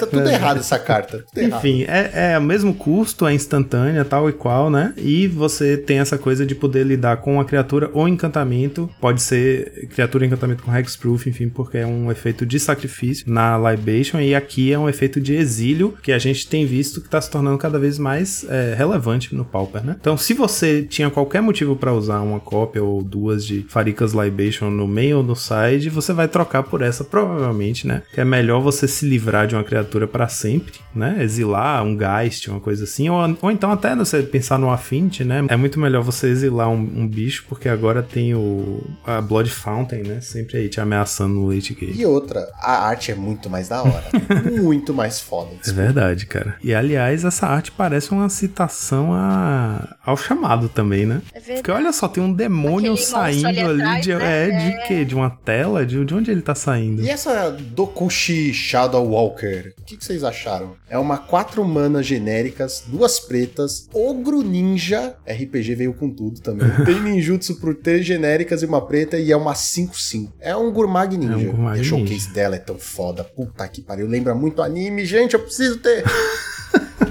Nossa, eu preciso muito ter. É, a, a showcase dela realmente tá muito linda, cara. É, são umas 6 manas 5-5 com ninjutsu 4. O problema, assim, é, daria pra pensar numa ninjutsu de 4 manas batendo 5 s- sendo uma coisa muito boa, né? A gente tem um ninjutsu de 4 manas que vê jogo no Pauper, que é o Okiba. Okiba é. Ele é relevante. Agora o problema é que no Pauper a gente tá muito mal acostumado em relação a padrão de custo de mana de uma criatura 5-5 no preto, né? Nosso querido, nosso queridíssimo deus Gurmag Angler custa 1 e é um 5-5. Então qualquer coisa que custe 4 e seja um 5-5 pra gente vai parecer sempre meio ruim, né? É verdade. Mas a arte é tão bonita, gente. É linda, é linda. vai. É. A showcase. Vai, fala assim, ó. A showcase dá pra pensar em jogar. A Showcase talvez veja o jogo em algum deck. Pronto. pronto. Ah, Ah, Jess, mas vai. talvez. Não, eu acho que talvez daria jogo no Mono Black. Porque o Mono Black é assim, né? Do nada você fica lá com um monte de land, né? Com um monte de mana lá parada. Tá vendo, Aí, Joaquim? Já pensou você surpreende o oponente com um bicho desse no ninjutsu? Sim, verdade. Sim. E não tome snuff out, então É, foda-se. então, é. E além disso, ele tem duas manas pretas no custo, né? Então ele conta mais pro Gary. A gente tava falando sobre, né, os ETBs do Mono Black serem relevantes. Vai que esse bicho. Não, ele vai ver jogo, ele vai ver jogo. Ele vai, ele vai. Comprem, comprem, que, comprem, comprem várias cópias da showcase, porque vai ver jogo. É, eu vou, eu vou tentar testar de tudo aí no Mono Black, vamos ver, pra fazer ele rodar. Agora eu tenho uma dúvida. Tinha gente falando desse Virus Beetle, uma genérica, uma preta, criatura artefato, inseto. 1/1, entra no campo de batalha, o oponente descarta uma carta. Tinha gente falando que ia jogar no Affinity. Nossa, será? Hum, eu acho que o Affinity não quer descartar as coisas da sua mão, sabe? E se É. quer, tem coisas tão melhores. Duas manas. Assim, du- du- duas manas 1/1 quando entra o oponente descarta é uma coisa que a gente tem bastante no Pauper, né? Tem o Rato, o Ravenous Rats, aí Burglar Rat, aí depois a gente teve um outro bichinho que é um humano, que é a mesma coisa. Então, tá mais um aí pra entrar pra coleção de efeitos. A gente já tem, já pode ter até 16 cópias de ratinho que entra e faz descartar. Esse aqui é artefato, eu não tinha pensado nisso, né? O fato dele ser artefato pode Eu acho que o pessoal anda muito emocionado com qualquer coisa que sai escrito artefato. Sim. É. Delírio coletivo. né, cara, essa edição teve isso muito forte.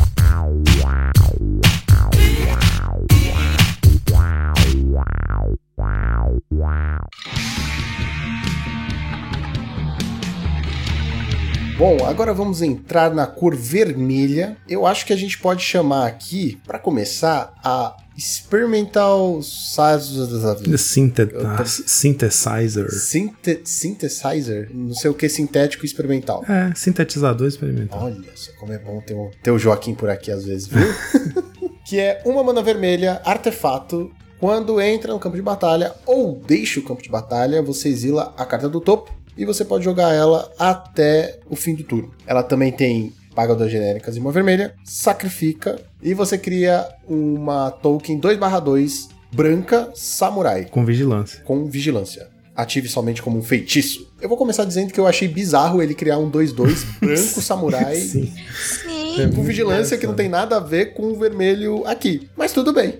tudo bem. E de novo, só pelo fato dela ser um artefato, tinha gente falando assim: não, vai jogar muito no, no Affinity, vai ficar muito forte, nossa, não sei o quê. Eu achei uma carta ok, gente. É, tipo, ela tem um efeito que tem um potencial muito grande, né? Uma mana, quando ela entra ou sai do campo de batalha, você faz aquele efeitinho lá do Reckless Impulse, né? Que é o novo, a nova forma que o vermelho tem de comprar carta. É exilar do topo, você pode jogar até o fim do turno, até o fim do próximo turno, enfim. A gente tem visto isso chegando no, no, né, em cartas comuns, que antes não existia. E é, eu acho com certeza interessante essa carta, porque pense, ela custa uma mana vermelha, ela é um artefato, é, e quando ela entra ou sai do campo de batalha, não importa se é sacrificada, se é né, sacrificada por efeito dela mesma, ou se você tá voltando pra mão. Então você pensa logo no Core Skyfisher e Glint Hawk, né? Puxando essa cartinha pra mão toda hora e te dando land drop, por exemplo. O legal de, de você poder jogar a carta é que não precisa ser um spell, né? Se for uma land, você também pode jogar ela do exílio. Então ela pode encontrar land drop para você. Então isso torna a carta, ao mesmo tempo, potencialmente muito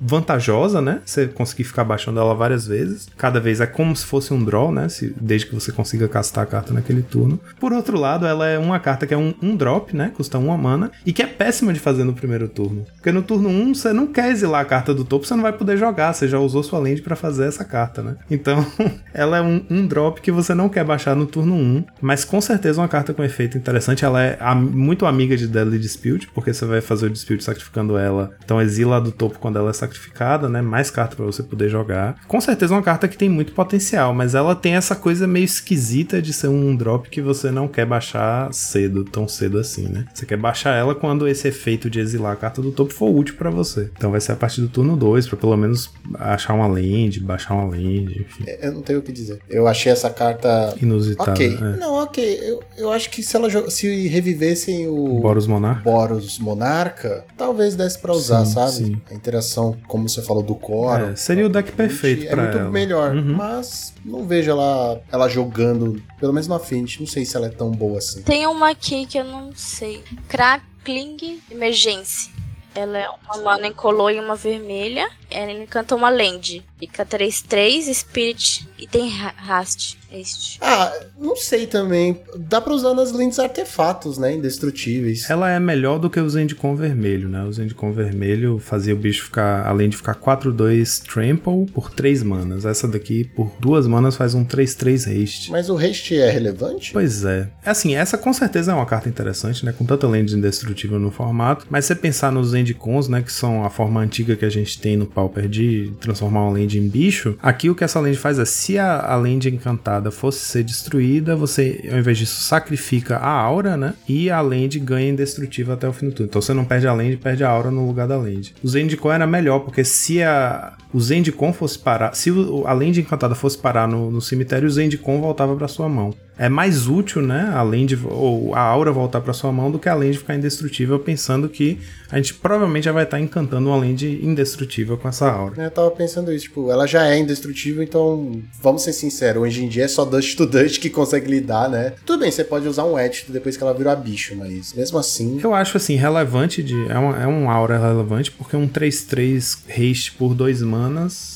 é bom, é um bom rate para uma criatura, né? A questão é essa: se você, não, se você fizer no turno 2, pagar 2 manas para encantar sua land, não adianta nada ter haste, porque você vai estar virando a sua mana toda para fazer ela, né? Então a partir do 3 é que você poderia bater com esse bicho 3-3 aí. Tem o Kami of Industry. Ah, sim. Tinha muita cara. gente falando que eu não entendi nada. Você não entendeu? Então eu vou até pedir pro Joaquim traduzir a carta, porque na minha cabeça é uma coisa, mas como ele já demonstrou pra gente que a gente não sabe falar inglês. É. Coming of Industry é 5 manas, 4 qualquer um vermelho, 3, 6, é um espírito, criatura. Quando entra no campo de batalha, você devolve o, a carta de artefato alvo com um valor de mana 3 ou menos do seu cemitério para o campo de batalha e aquele artefato ganha haste. E você sacrifica no começo da sua próxima etapa de fim de turno. Tá, eu tô com uma dúvida aí. Ele- você sacrifica o quê? Kami Não, o artefato que você reviveu. Então pense assim, o lugar certo pra essa carta, porque assim, 5 manas 3-6, o corpo 3-6 é um corpo interessante, mas é muito defensivo, né? Pra você investir 5 manas num bicho que bloqueia muito melhor do que ataca, não é muito típico do vermelho. Mas assim, esse efeito, no deck certo, ou seja, um deck que tenha Deadly Dispute e que tenha Icor Wellspring, né? Que você Ai, tenha artefatos mortos no, no cemitério pra poder trazer de volta com ele, idealmente um Icor Wellspring, então você tá basicamente construindo o seu próprio Muldrifter no vermelho, né? 5 manas 3-6, entra, você revive um Icor Wellspring, dá um draw, e no fim do turno você vai ter que sacrificar esse Wellspring e dar outro draw. Então é um bicho que vai entrar, te dar dois draws, 3-6. Naquele deck que foi a nossa última lista da semana, que era um, um Mardu Ephemerate, esse bicho podia ser ótimo, né? Se você tiver Wellspring e Deadly Dispute. O problema é esse, o deck tem que ser construído para que esse bicho seja bom, porque o ETB dele, num vácuo, não é exatamente, né? Serve pra porra nenhuma. Você tem que ter o deck certinho pra ele, mas se tiver, pode ser bem interessante. Parece que a gente tá falando de Kamigawa, a nova era do Affinity. É, pois é. Pode chamar assim. Porque tudo. Tudo dá certo nele, né? Tudo dá certo pro Affinity. Assim, tudo bem que tem muita coisa por causa da temática, né? Vai ter muito robô, muito metal e essas coisas. Mas caraca, eu nunca vi. Tudo bem, cinco manas, né? Mas eu nunca vi tanto reforço pra um O deck. fato de ser uma coisa cyberpunk, né? Neon, não sei o que lá, desde antes eu tava já com medo. Caramba, esse set vai ter muito artefato, tenho certeza, cara. E muita interação com artefato, né? O problema é ser artefato bom, né? É, não é nem é. ser artefato. É só ser artefato bom. A tristeza é que o vermelho não tem showcases. Tem, tipo, duas. E as duas que tem não são muito boas, não. Não são muito São samurais. Eu, né? eu sei que as duas cartas do showcase não são muito boas, mas eu tenho que chamar a atenção aqui pro Aki Ronin, que é um Goblin Samurai. Porra, é muito foda, cara. A showcase dele ficou incrível, incrível, incrível, incrível, incrível. Tirando isso, é, é só isso. É, ele é bem bonito mesmo, a showcase, mas. Nossa, mas é uma bosta, tipo, tá bom. Ah, ah, sem ser showcase também é interessante, eu achei bem bacana. Sim, sim, ele tem tipo um casco de tartaruga, né? Falando nisso, tem a Tartaruga Ninja nessa coleção, só que Tem, ela é incomum. né? tem, pois é. Ah, não fomos agraciados com isso. Mas tudo bem.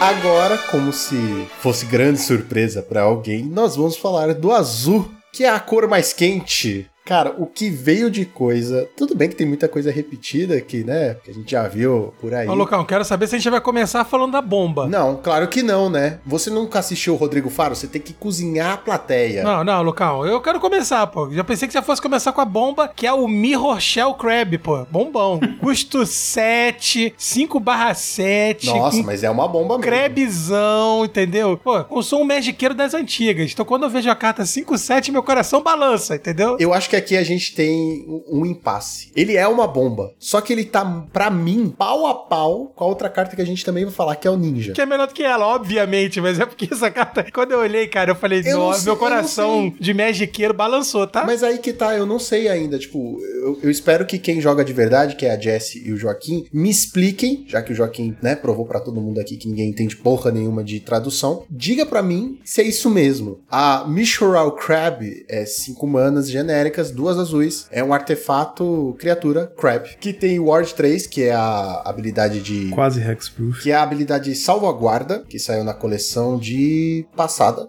Foi, alguma acho que foi em é, Forgotten Realm. e ela tem, é, canalizar, duas genéricas, uma azul. Descarte o Crab, você anula a mágica ou a habilidade, a menos que seu controlador pague 3. Exatamente, cara. Então, o fato dele falar assim, counter target ability, né? Countere a habilidade alvo, é o que me deixa assustado com essa carta. Porque, assim, já tá difícil de jogar usando as habilidades. Se você não puder usar, azé no cu do frango aqui. Esse é um efeito inédito no palco. Anular a habilidade é uma coisa que a gente não tinha, então a gente já tá acostumado a encher a boca pra falar que quando é uma habilidade ativada de uma carta, não pode ser anulada e tal. Agora esse caranguejo vem pra colocar um freio nisso, né? Porque eu já ia falando, ele tem, ele é um mana leak incounterável por três manas. Só que já não é tão incalterável assim, porque tem ele para poder counterar channels. Mas enfim, o channel, né, é uma habilidade que quando a carta tá na sua mão, você paga o custo e descarta ela para poder fazer o efeito do channel. E isso é bem relevante, porque você pagando 3 manas, se seu oponente tivesse tapado, tiver com a mana pool vazia, você consegue, por exemplo, anular o trigger do Storm. Bojuka Bog. Exato, um ETB, por exemplo, o Drifter entra, você faz isso e o não compra carta, né? Tipo, os, os ETBs. Nossa. Agora sim, é, isso é importante, é importante a gente pontuar, né? Porque é um efeito inédito no nosso formato. E eu acho que a principal coisa é você dar um counter no trigger do Storm. Seu oponente castou um milhão de rituais, fez isso, fez aquilo, mana, comprou carta, não sei o que, pra poder fazer mil mágicas no turno e joga um Galvanic Relay. Aí você paga três manas e o Galvanic Relay vai revelar uma carta só, porque o trigger do Storm não vai resolver. Eu respeito o caranguejo, hein? Essa carta é Não, forte. então, aí que tá, o Gonzalez. Eu acho que essa carta, ela é perigosa demais no Pauper, tá ligado? Tudo bem, você tem que pagar três, tá três ligado? manas não é barato no Pauper. Não é fácil segurar três manas em pé, né? Contra um deck de combo e tal. Aí que tá. E é azul, cara. Tudo bem, é o azul que counteraria, né? Traria essa habilidade. Mas assim, se você parar pra pensar, ela é roubada, ela é muito absurda. É um power level que é uma habilidade barra power level que não deveria, talvez, existir no. Ela não tem cara de carta comum, né? Ela tem uma habilidade. Tanto o corpo dela, 5-7 com Ward 3, né? Quanto é uma habilidade relevante pro descarte. O ideal seria você imaginar um deck que talvez seja o lugar que vai usar ela da melhor forma, que é justamente o Cycling Storm, que é, pode usar o channel dela pra ter um counter no deck e a, a carta vai pro cemitério, ele pode usar um, um Exume depois e ter um bicho 5-7 Ward 3. É um, é um dos caminhos. É, a única vantagem, quer dizer, a única vantagem barra desvantagem dessa carta é o fato dela ser uma criatura, né? Exato. Então você não pode ficar voltando ela com Ephemerate junto com Arqueomante, pelo menos isso. Mas ainda assim, eu acho que é perigoso uma carta dessa no formato. Eu tenho medo. É, eu só não tenho medo porque eu acho que o custo dela acaba restringindo muito, né? O, onde ela vai poder ver jogo. Mas realmente é uma carta interessante, bem interessante. Esse set, aliás, teve várias cartas assim. É, é porque ela é um artefato criatura. Eu tô pensando como usariam ela no Affinity também. Hoje em dia tem que se preparar É, pro Affinity, tá então, certo. tô. Mas assim, também temos aqui, falando ainda de counters, né? Nós temos a Disruption Protocol. Duas manas azuis, instantânea, anule a mágica alvo e como custo adicional você vira um artefato ou paga um. Counter Spell, talvez um pouco piorado, melhorado, não tenho certeza. Piorado, piorado. Piorado, né? Piorado. Nós temos uma outra versão desse que eu não lembro o nome agora. Não lembro agora. Que é pra artefato. Ela é. Ela tem três, Metalcraft, Três manas. né? Uma genérica, duas azuis e tem Metalcraft. Que aí o Metalcraft reduz o custo genérico dela. Você tem que pensar sempre nessas cartas assim, né? Essa aqui custa duas azuis e tal, e a outra também lá. Se você tem um deck que usa artefatos e que quer usar mais de quatro cópias de Counter Spell, né? É a hora que você começa a cogitar essa carta. Você tem que lembrar isso, né? E é raro a gente construir um deck que quer usar cinco cópias de Counter Spell, né? É muito difícil. Nem o próprio Mono Blue, assim, quando, quando quer, quando precisa muito, usa um Deprive, né? Como a quinta counter. Então, assim, é uma carta que é possível de ver jogo, mas teria que ser nessa situação muito nicho, né? De ser um deck que usa artefatos e que quer usar mais de quatro cópias de Counter Spell. Então, não sei se ela vai ver jogo relevante que tem power level pra jogar no Pauper. Esse custo adicional dela, né? Se você tiver o deck certo, basicamente você sempre vai ter. Quero fazer a menção honrosa aqui rapidamente a Spell Pierce, que saiu com uma arte incrivelmente foda que eu preciso, que eu preciso ter quatro cópias. É, foil. você que não tem Spell Piece Foil ainda, tá aí a chance. Também temos aqui a The Modern Age, Era Moderna, que também é um encantamento saga, eu acho que, pra variar, né, é o melhor encantamento, que é duas primeiras story, historinhas, você compra uma carta e descarta uma carta, depois você exila ela, ela retorna como um bicho 2-3 O voar. azul sempre trazendo cartas diferentes, né? É uma, é uma carta que pode ser que venha jogo, né? É, ela entra, dá um loot, no outro turno dá um loot e depois vira um bicho com um corpo respeitável. Eu acho que a questão é assim, né? Por dois manas, a primeira, o primeiro efeito é só dar um loot e o bicho que vira é 2-3 voar. Eu não consigo imaginar em qual deck ela seria jogável hoje, sabe? Mas com certeza é uma aura. Eu só quero chamar de aura. É uma saga boa. O fato de de- dela dar loot, né? Se você tiver um deck de repente com. Gente, vocês estão perdendo a principal habilidade dela, que é voltar pra mão com o ninja Sim, e poder verdade, fazer de novo. verdade. Vocês não estão prestando atenção. Presta atenção. Você faz ela, volta ela pra sua mão, faz ninja. Aí você vai fazer ela de novo. Ou seja, você vai comprar duas cartas naquele turno. Tem uma que é Network Disruptor. Ela é um artefato criatura. Ela tem fly e quando ela entra no campo de batalha, ela tapa uma permanente. Eu acho que essa daí é uma boa pra tapar uma land do oponente. Se ela tivesse flash, né? Alguma coisa assim, né? Não, se tivesse flash ia ser absurdo. Aí ia ser roubada, né?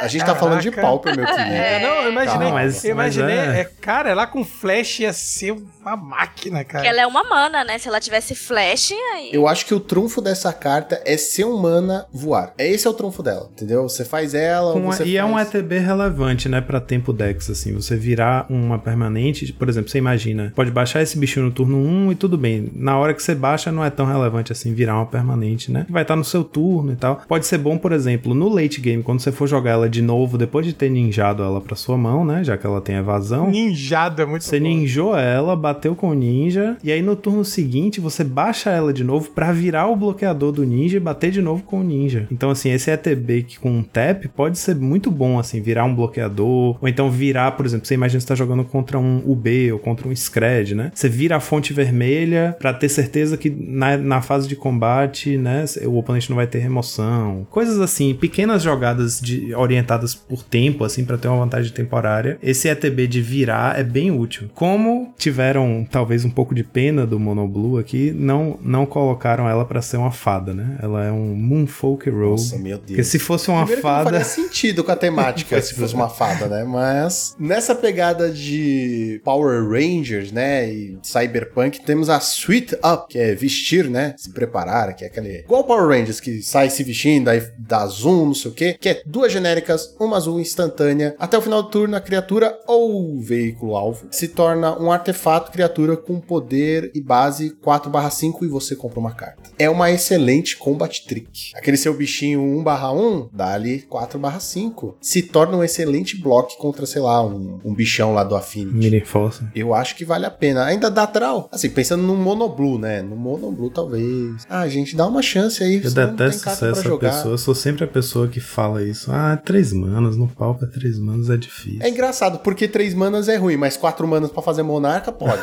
pois Se é. você vai falar mal do quatro manas Monarchs mesmo, Lucas? Não, muito pelo contrário. Eu tô defendendo que três manas é ruim, mas quatro é bom. Não faz sentido. É, então, gente, já que vocês falaram aí muito, todos estão muito empolgados, tentamos aí ver cartas mais ou menos boas aí, etc. Claro que o, o nosso crebão aí da massa é incrível, mas quero trazer aqui essa carta, tá, cara, ela tá sendo mais falada do que aí a ida do Faustão pra Bandeirante, que é o Moon Circuit Hacker, meus amigos. Chegamos à nova era do Pauper, a era digital. Jess, fala pra gente um pouquinho o que, que você ouviu, o que, que você espera dessa carta, porque, meu amigo, vi, o Twitter tava eufórico, né? Porque não somente ela é uma carta poderosa, o showcase dela é incrível, e essa carta vai ver muito jogo. Só para antes de passar a palavra pra Jessie, né? Ela é uma encantamento criatura, né? Como grande parte aqui dessas cartinhas aqui de Kamigawa. Ela custa dois, uma genérica, uma azul e uma ninja aí. Tem ninjutsu custa um. Toda vez que causa dano de combate a um jogador, você pode comprar uma carta. Se você fizer, descarta uma carta, a menos que o Moon Circuit Hacker tenha entrado nesse turno. Gente, essa aí é a carta do, do, Do set, É né? a carta Não, do. Sante, é a Não, carta não, do não, ban. não, é. não, não, não. Calma aí. É a calma carta aí, do ban. Se ela não for embora, alguma coisa vai embora do Monoblue, cara. Sim, É o eu, outro ninja. eu acho, eu acho que o outro ninja vai embora, porque essa carta é muito. Eu, jogadora de UB, mas eu não sei por que fizeram essa carta. Eu também não entendo. É pra cara. banir alguma coisa, gente.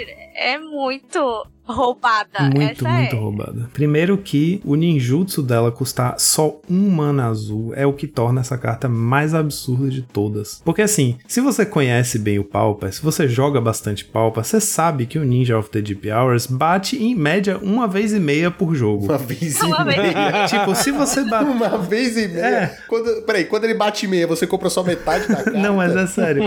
É tipo assim, o, o ninja vai bater no turno que você fez o ninjutsu, certo? No turno seguinte, você vai tentar tirar uma coisa da frente pra bater de novo e dar mais um draw. Se você comprar uma terceira vez, cara, você já, esse jogo já era, já é seu, né? Normalmente você vê o ninja bater uma vez e tem disputa e tiram da mesa e tal. Ou então, se ele bateu duas e bateu três, passou, acabou o jogo. Então, assim, o drawback desse ninja, teoricamente, seria que a partir da segunda vez que ele bate, né? Se você fez a primeira vez dando ninjutsu, você dá um draw. Mas a segunda vez ele já tava na mesa, então você vai fazer um loot em vez de um draw. É uma desvantagem quase irrelevante se você conhece essa natureza natureza do Pauper, que um ninja em geral só bate uma vez. Ou só bate, né, uma vez e talvez a segunda vez. E bater a segunda vez e fazer um loot em vez de um draw, se você tá com uma vantagem de cartas na mão, ainda é muito bom para um jogador de azul. Porque é card selection, né? Você compra uma carta primeiro para depois descartar a pior carta que você tiver na mão. Então, primeiro que para baixar ele é 2 mana só, 2 barra 1 para baixar. O, lembrando que o Deep Hours tudo custava o dobro, né? Era 4 manas para baixar e 2 pro ninjutsu. Esse ninjutsu de 1 um mana, cara, significa que você pode fazer uma fada no turno 1 e você pode bater no turno 2 fazendo o Moon Circuit Hacker com counter de backup. Um Spell Pierce, um Dispel. Ai,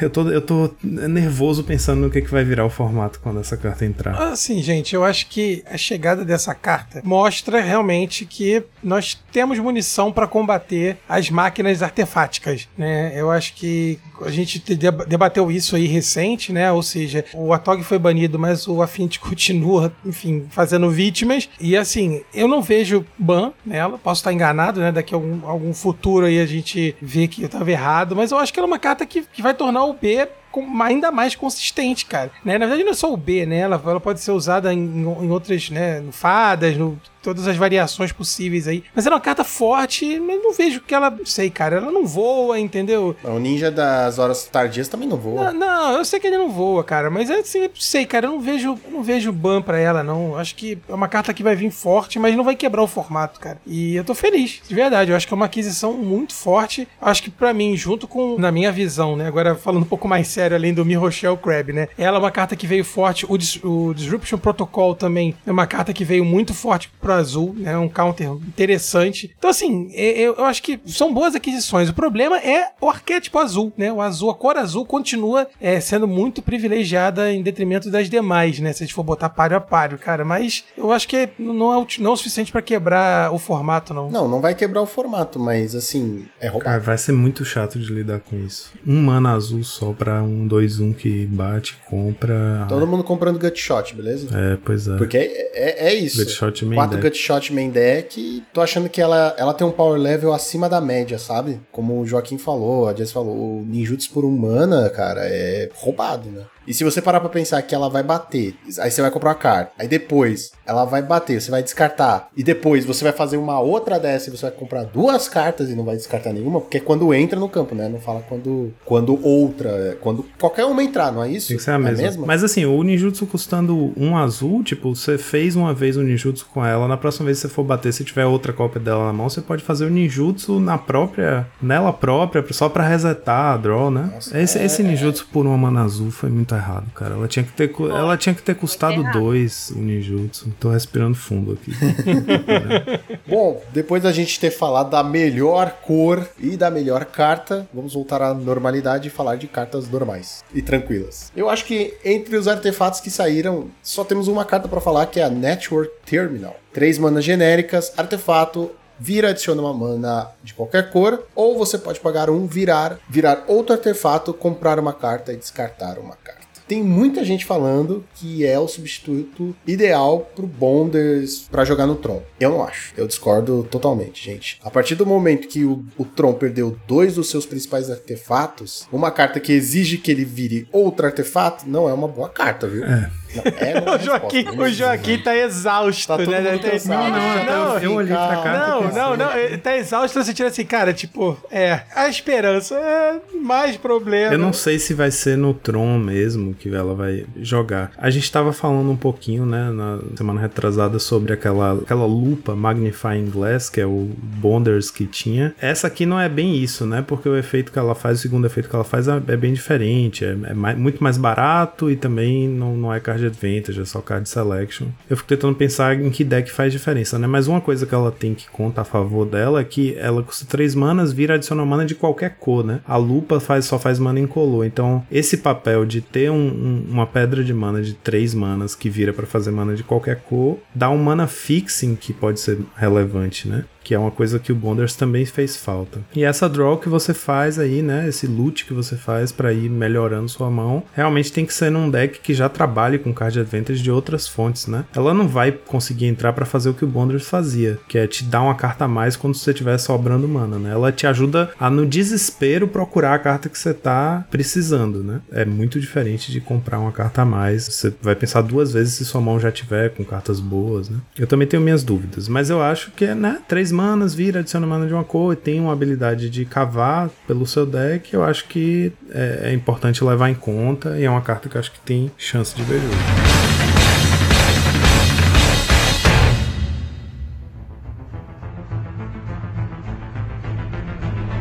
Aí, para encerrando, eu acho que a gente pode comentar rapidamente sobre elas, as lendas. As.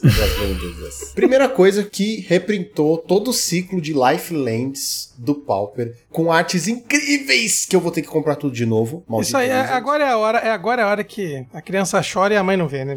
É, agora é a hora que a, a mãe fala assim, na volta a gente compra. Esse é o momento. Me deu saudade agora, tá? Quando criança. Lucão, desculpa, eu não tenho palavras para descrever o ápice artístico artístico que o Magic chegou com essas lentes, cara. Porque assim, é de um bom gosto, né? É de um, de um requinte visual incrível, cara. Eu tenho, assim, eu queria, a minha vontade era de criar molduras, sabe? Assim, não grandes, mas dessa arte ampliada para colocar no meu quarto, cara. Porque são, são, são fantásticas. E são tão fantásticas que os preços dessas lentes já estão fantásticos. Assim, é tudo acima de 2,50 dólares, né? A estimativa, cara. Porque são coisas incríveis, cara. São incríveis. Não, não tem nem o que falar, cara. O Pântano, por exemplo, o Pântano. Tá lindo. As duas versões Ah, lindas, cara, lindas. as duas, cara. E se vocês repararem, tem sempre duas versões, né, dessas full arts. Duas de cada, de cada tipo de land. E aí é sempre uma retratando um lado feudal, antigo, né, é, clássico, e outra retratando uma coisa mais moderna. Então, a planície mesmo tem uma, uma plantação, uma coisa bem rural, e na outra é uma cidade toda desenvolvida, que eu acho que é justamente retratando essa dualidade, né, dessa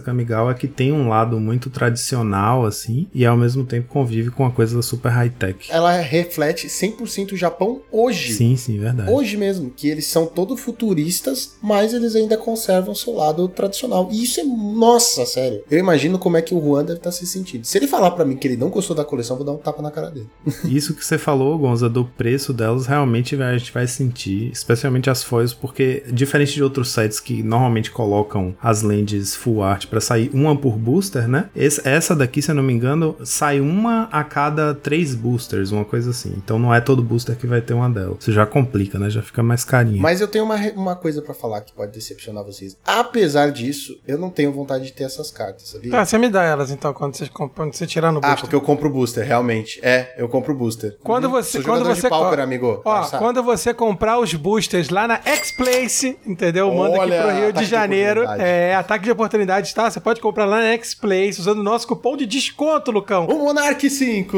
O Monarch 5, você vai abrir. Ah, eu não quero essa lente linda, maravilhosa. Vou mandar para o meu amigo Gonzalez lá do Rio de Janeiro. Mas não deixe de comprar aonde, Lucão? Aonde você vai comprar esse booster para mandar para mim aqui a lente? X-Place, onde, onde o seu XP, XP vale o dobro. É, depois desse momento jabá aqui totalmente não programado, produção, vale, cara, vale a pena a gente pensar que, cara, a cada três boosters, cara, vai ser insano. E assim, a chance de vir é baixa, né? E você não vai usar uma lente dessa no seu deck, né? Você vai querer usar 20, 25. Você pode usar uma de cada arte que lançou até hoje, para deixar o Joaquim bem desconfortável. Maluco da cabeça, Você né? Vai cara? ganhar de, de mim todos os dias.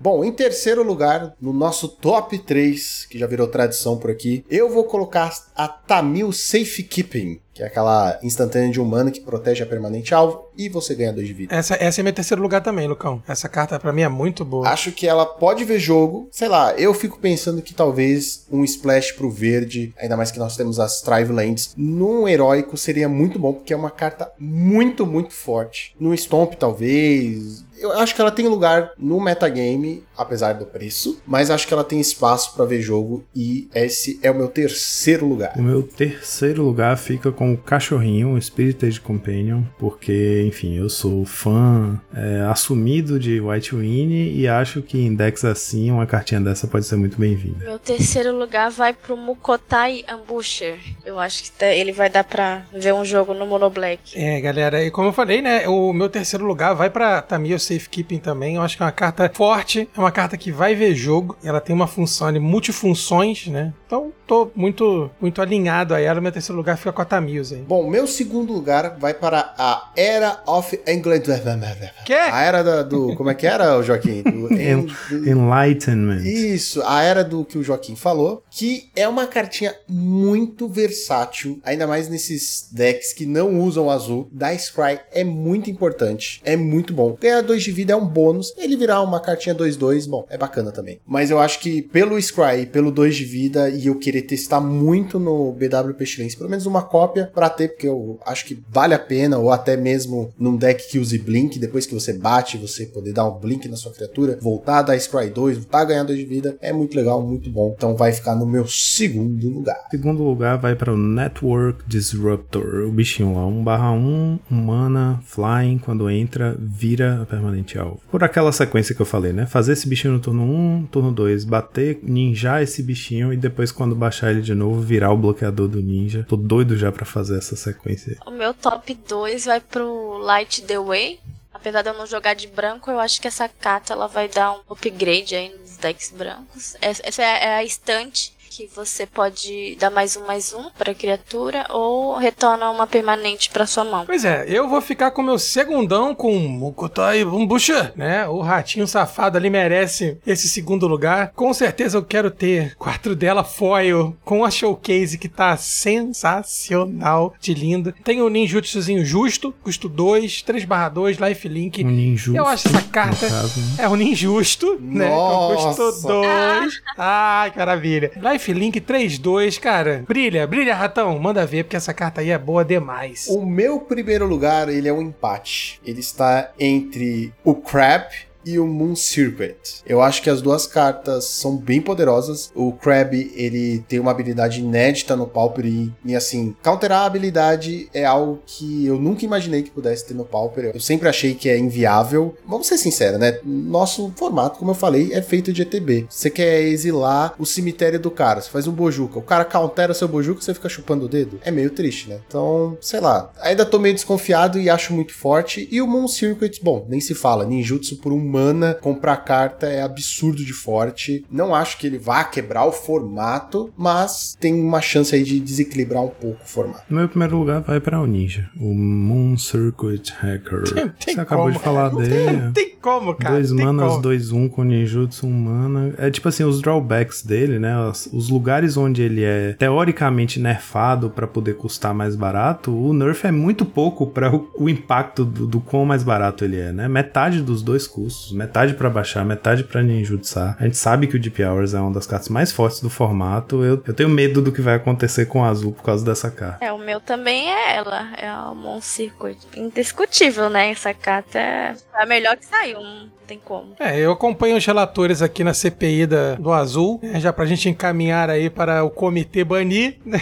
Infelizmente, ah, essa CPI aqui afirma que a carta é boa demais. Espero que não, não seja suficiente pra banir, que ela possa ver jogo de forma saudável. Claro que é uma especulação, a gente aqui tá levantando ideias e só dá pra gente saber de fato quando elas saírem, quando elas começarem a ver challenge, etc. Cara, mas essa carta é incrível, cara. Ela é incrível e showcase é incrível, tudo dela é incrível. Vamos ver, vamos ver como é que vai dar. O negócio é comprar ela agora, cara, porque ela vai subir de preço brutalmente. Já tá 60 centes de dólar, eu acho que. Não, eu já comprei. Eu já garanti as minhas. Eu paguei 8 conto. Já em cada cópia? oito conto. Tá custando Cada isso, cópia. é? Meu Deus. Isso aqui dá 60 centes de dólar, né, cara? É, aí aqui, vezes 20, né, dá isso. É, duro. cara, o Ninja, há um tempo atrás, antes dos últimos reprints, também tava assim. Então, Nossa, tá caro mesmo. né? imagina como é que vai ficar, se não vai ficar mais caro. É humana, cara. Bom, vamos para a nossa tradição mais querida aqui, mais esperada, que é a nota da coleção. Bom, eu queria dizer que a temática me surpreendeu muito. Eu achei muito legal e bem equilibrado o lance do Japão feudal com o cyberpunk. Acho que combinou demais, mesmo tendo esses mechas, mesmo tendo os ninjas. São coisas muito legais, muito, muito bacanas. As artes estão incríveis, todas as artes, todas. Não, não teve nenhuma arte que eu falei assim, nossa, que esquisito. Talvez esquisito sim, mas não teve uma, nenhuma que eu falei, nossa, que horrível. As showcases artes estão incríveis. Como eu falei, você pode escolher qual arte que você gosta mais e ainda assim gostar da outra, assim, num equilíbrio. Elas estão incríveis. Essa coleção está incrível. Veio cartas muito boas, muito legais, inéditas. Então, dito tudo isso, eu vou dar a nota 4.8. Porque nada é perfeito. Achei justo. Nossa, foi uma boa nota. Bom, eu achei também, né, que o set acertou em muita coisa, né? Foi revisitou Kamigawa, mas trazendo uma dose enorme de novidade, né? Uma camada a mais por cima, basicamente. E eles acertaram muito, cara. A arte do set tá muito bem executada, né? Souberam brincar com,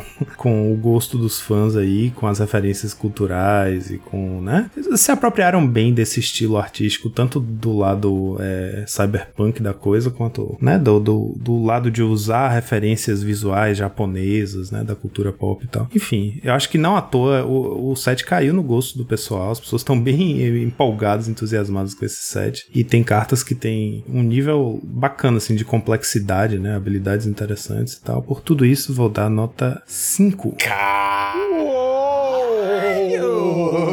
Dito isso, o Joaquim tem que comprar todas as cartas da coleção. Caraca, sim. Primeira vez, né? Temos a primeira vez, tá? Não, a primeira vez que a gente tá dando notas tão altas, né? Mas vamos ver, vamos ver. Ainda tem você e a Jessie, ainda pode afundar esse barco. Bom, assim, em questão de arte, para mim foi a melhor coleção, assim. As cartas estão lindas, lindas, lindas. Então, assim, eu vou mais pela arte mesmo, porque eu não tenho todo esse olhar ainda, assim, né? Meio técnico. Então eu também vou dar cinco porque as cartas estão lindas. As crianças estão felizes, Lucão. As crianças estão felizes. E olha, eu vou falar para vocês muito sinceramente que desde que eu entrei pro Drown do Monarca, né, que eu comecei a participar das coleções, lançamento de coleção, eu nunca me surpreendi tanto no lançamento. Eu sempre comento aqui que a coleção que eu mais gostei desde que eu voltei pro Magic em termos de flavor, arte e conteúdo foi Eldraine. Gostei muito de Eldraine, eu achei fantástico. Era um momento que eu tava muito envolvido ali jogando, tava ajudando na loja que eu jogava, então eu via as cartas, assim, enfim, eu fiquei encantado com aquilo. E desde então eu não tinha tido um impacto tão positivo quanto eu tive com o Kamigawa Neon Dynasty, cara. É uma coleção muito bem feita em termo artístico, de lore. Sim, a gente fala muito disso aqui, porque todos nós, além de jogadores, nós somos amantes de Magic, a gente gosta de carta, de colecionar, a gente gosta do foil, gosta de, de, de ver como o nosso jogo ele desenvolve. E, cara, essa coleção para mim, ela é uma coleção que trouxe cartas interessantes. Eu acho que ela vai ter um impacto bom no formato, ela vai ter um impacto bom em outros formatos também, né? Ou seja, ela vai ser uma coleção que você vai ter razão para torrar as suas economias, que são as lentes, são as showcases, cara. Então eu tô muito empolgado, com certeza eu vou adquirir muitas coisas dessa coleção pelo simples fato da arte, né? Isso é muito legal de falar, porque né, é algo que eu sempre valorizei no Magic. Então, cara, sem a menor sombra de dúvidas, essa coleção é a primeira que eu vou dar cinco pontos, porque ela é fantástica, Nossa, cara. caramba, não tem Caraca. não tô acreditando. Vai Vai tirar dar quase a nota perfeita. Cara, só não vai dar nota perfeita porque o cretino do Lucão tirou Tirou dois 0.2, décimos, cara. Que senão ela ia ser a nota máxima, cara. Se o branco e o verde não tem quase nada, eu tenho que tirar alguma coisa, né? Então aí a média, a média ficou 4.8, né? Aí, ó, pô, 4.8 nunca chegou tão perto de um 5 perfeito. O dia que for temática de Star Wars, eu dou 5. Eu nem olho a coleção, foda-se. Mas e vocês? Estão prontos para a nova coleção New Dynasty? Quais as cartinhas que vocês estão loucos para colocar as mãos? E qual a sua opinião sobre esta coleção maravilhosa que quase, quase por um pouquinho assim atingiu a nota perfeita aqui no Dá Draw o 0.2, Lucão. Dá o 0.2, não se Lucão. esqueçam de nos curtir em todas as redes sociais e não se esqueçam de nos apoiar no Padrim. Cada centavinho que vocês nos dão ajudam a gente a continuar com o nosso trabalho. Lembrando vocês que nós temos o Monarques Responde, que você pode enviar um e-mail para nós no monarquesresponde@gmail.com com a sua dúvida, crítica, sugestão e nós vamos ler aqui no programa ao vivo, ou quase, né? Porque não é ao vivo, ao vivo. Mas enfim, certo? Então, fim do turno, Draw do Monarca!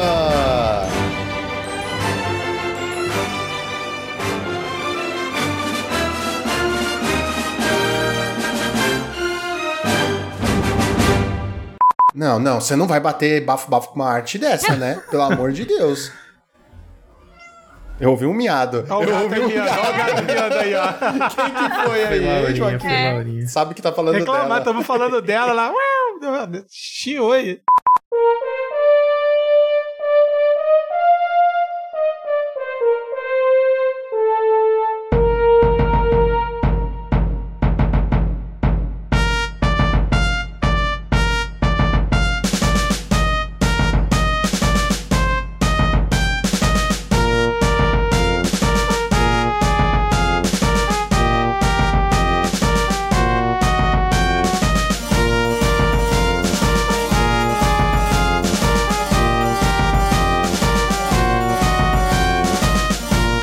Podcast foi editado por Monarchs MTG Produções.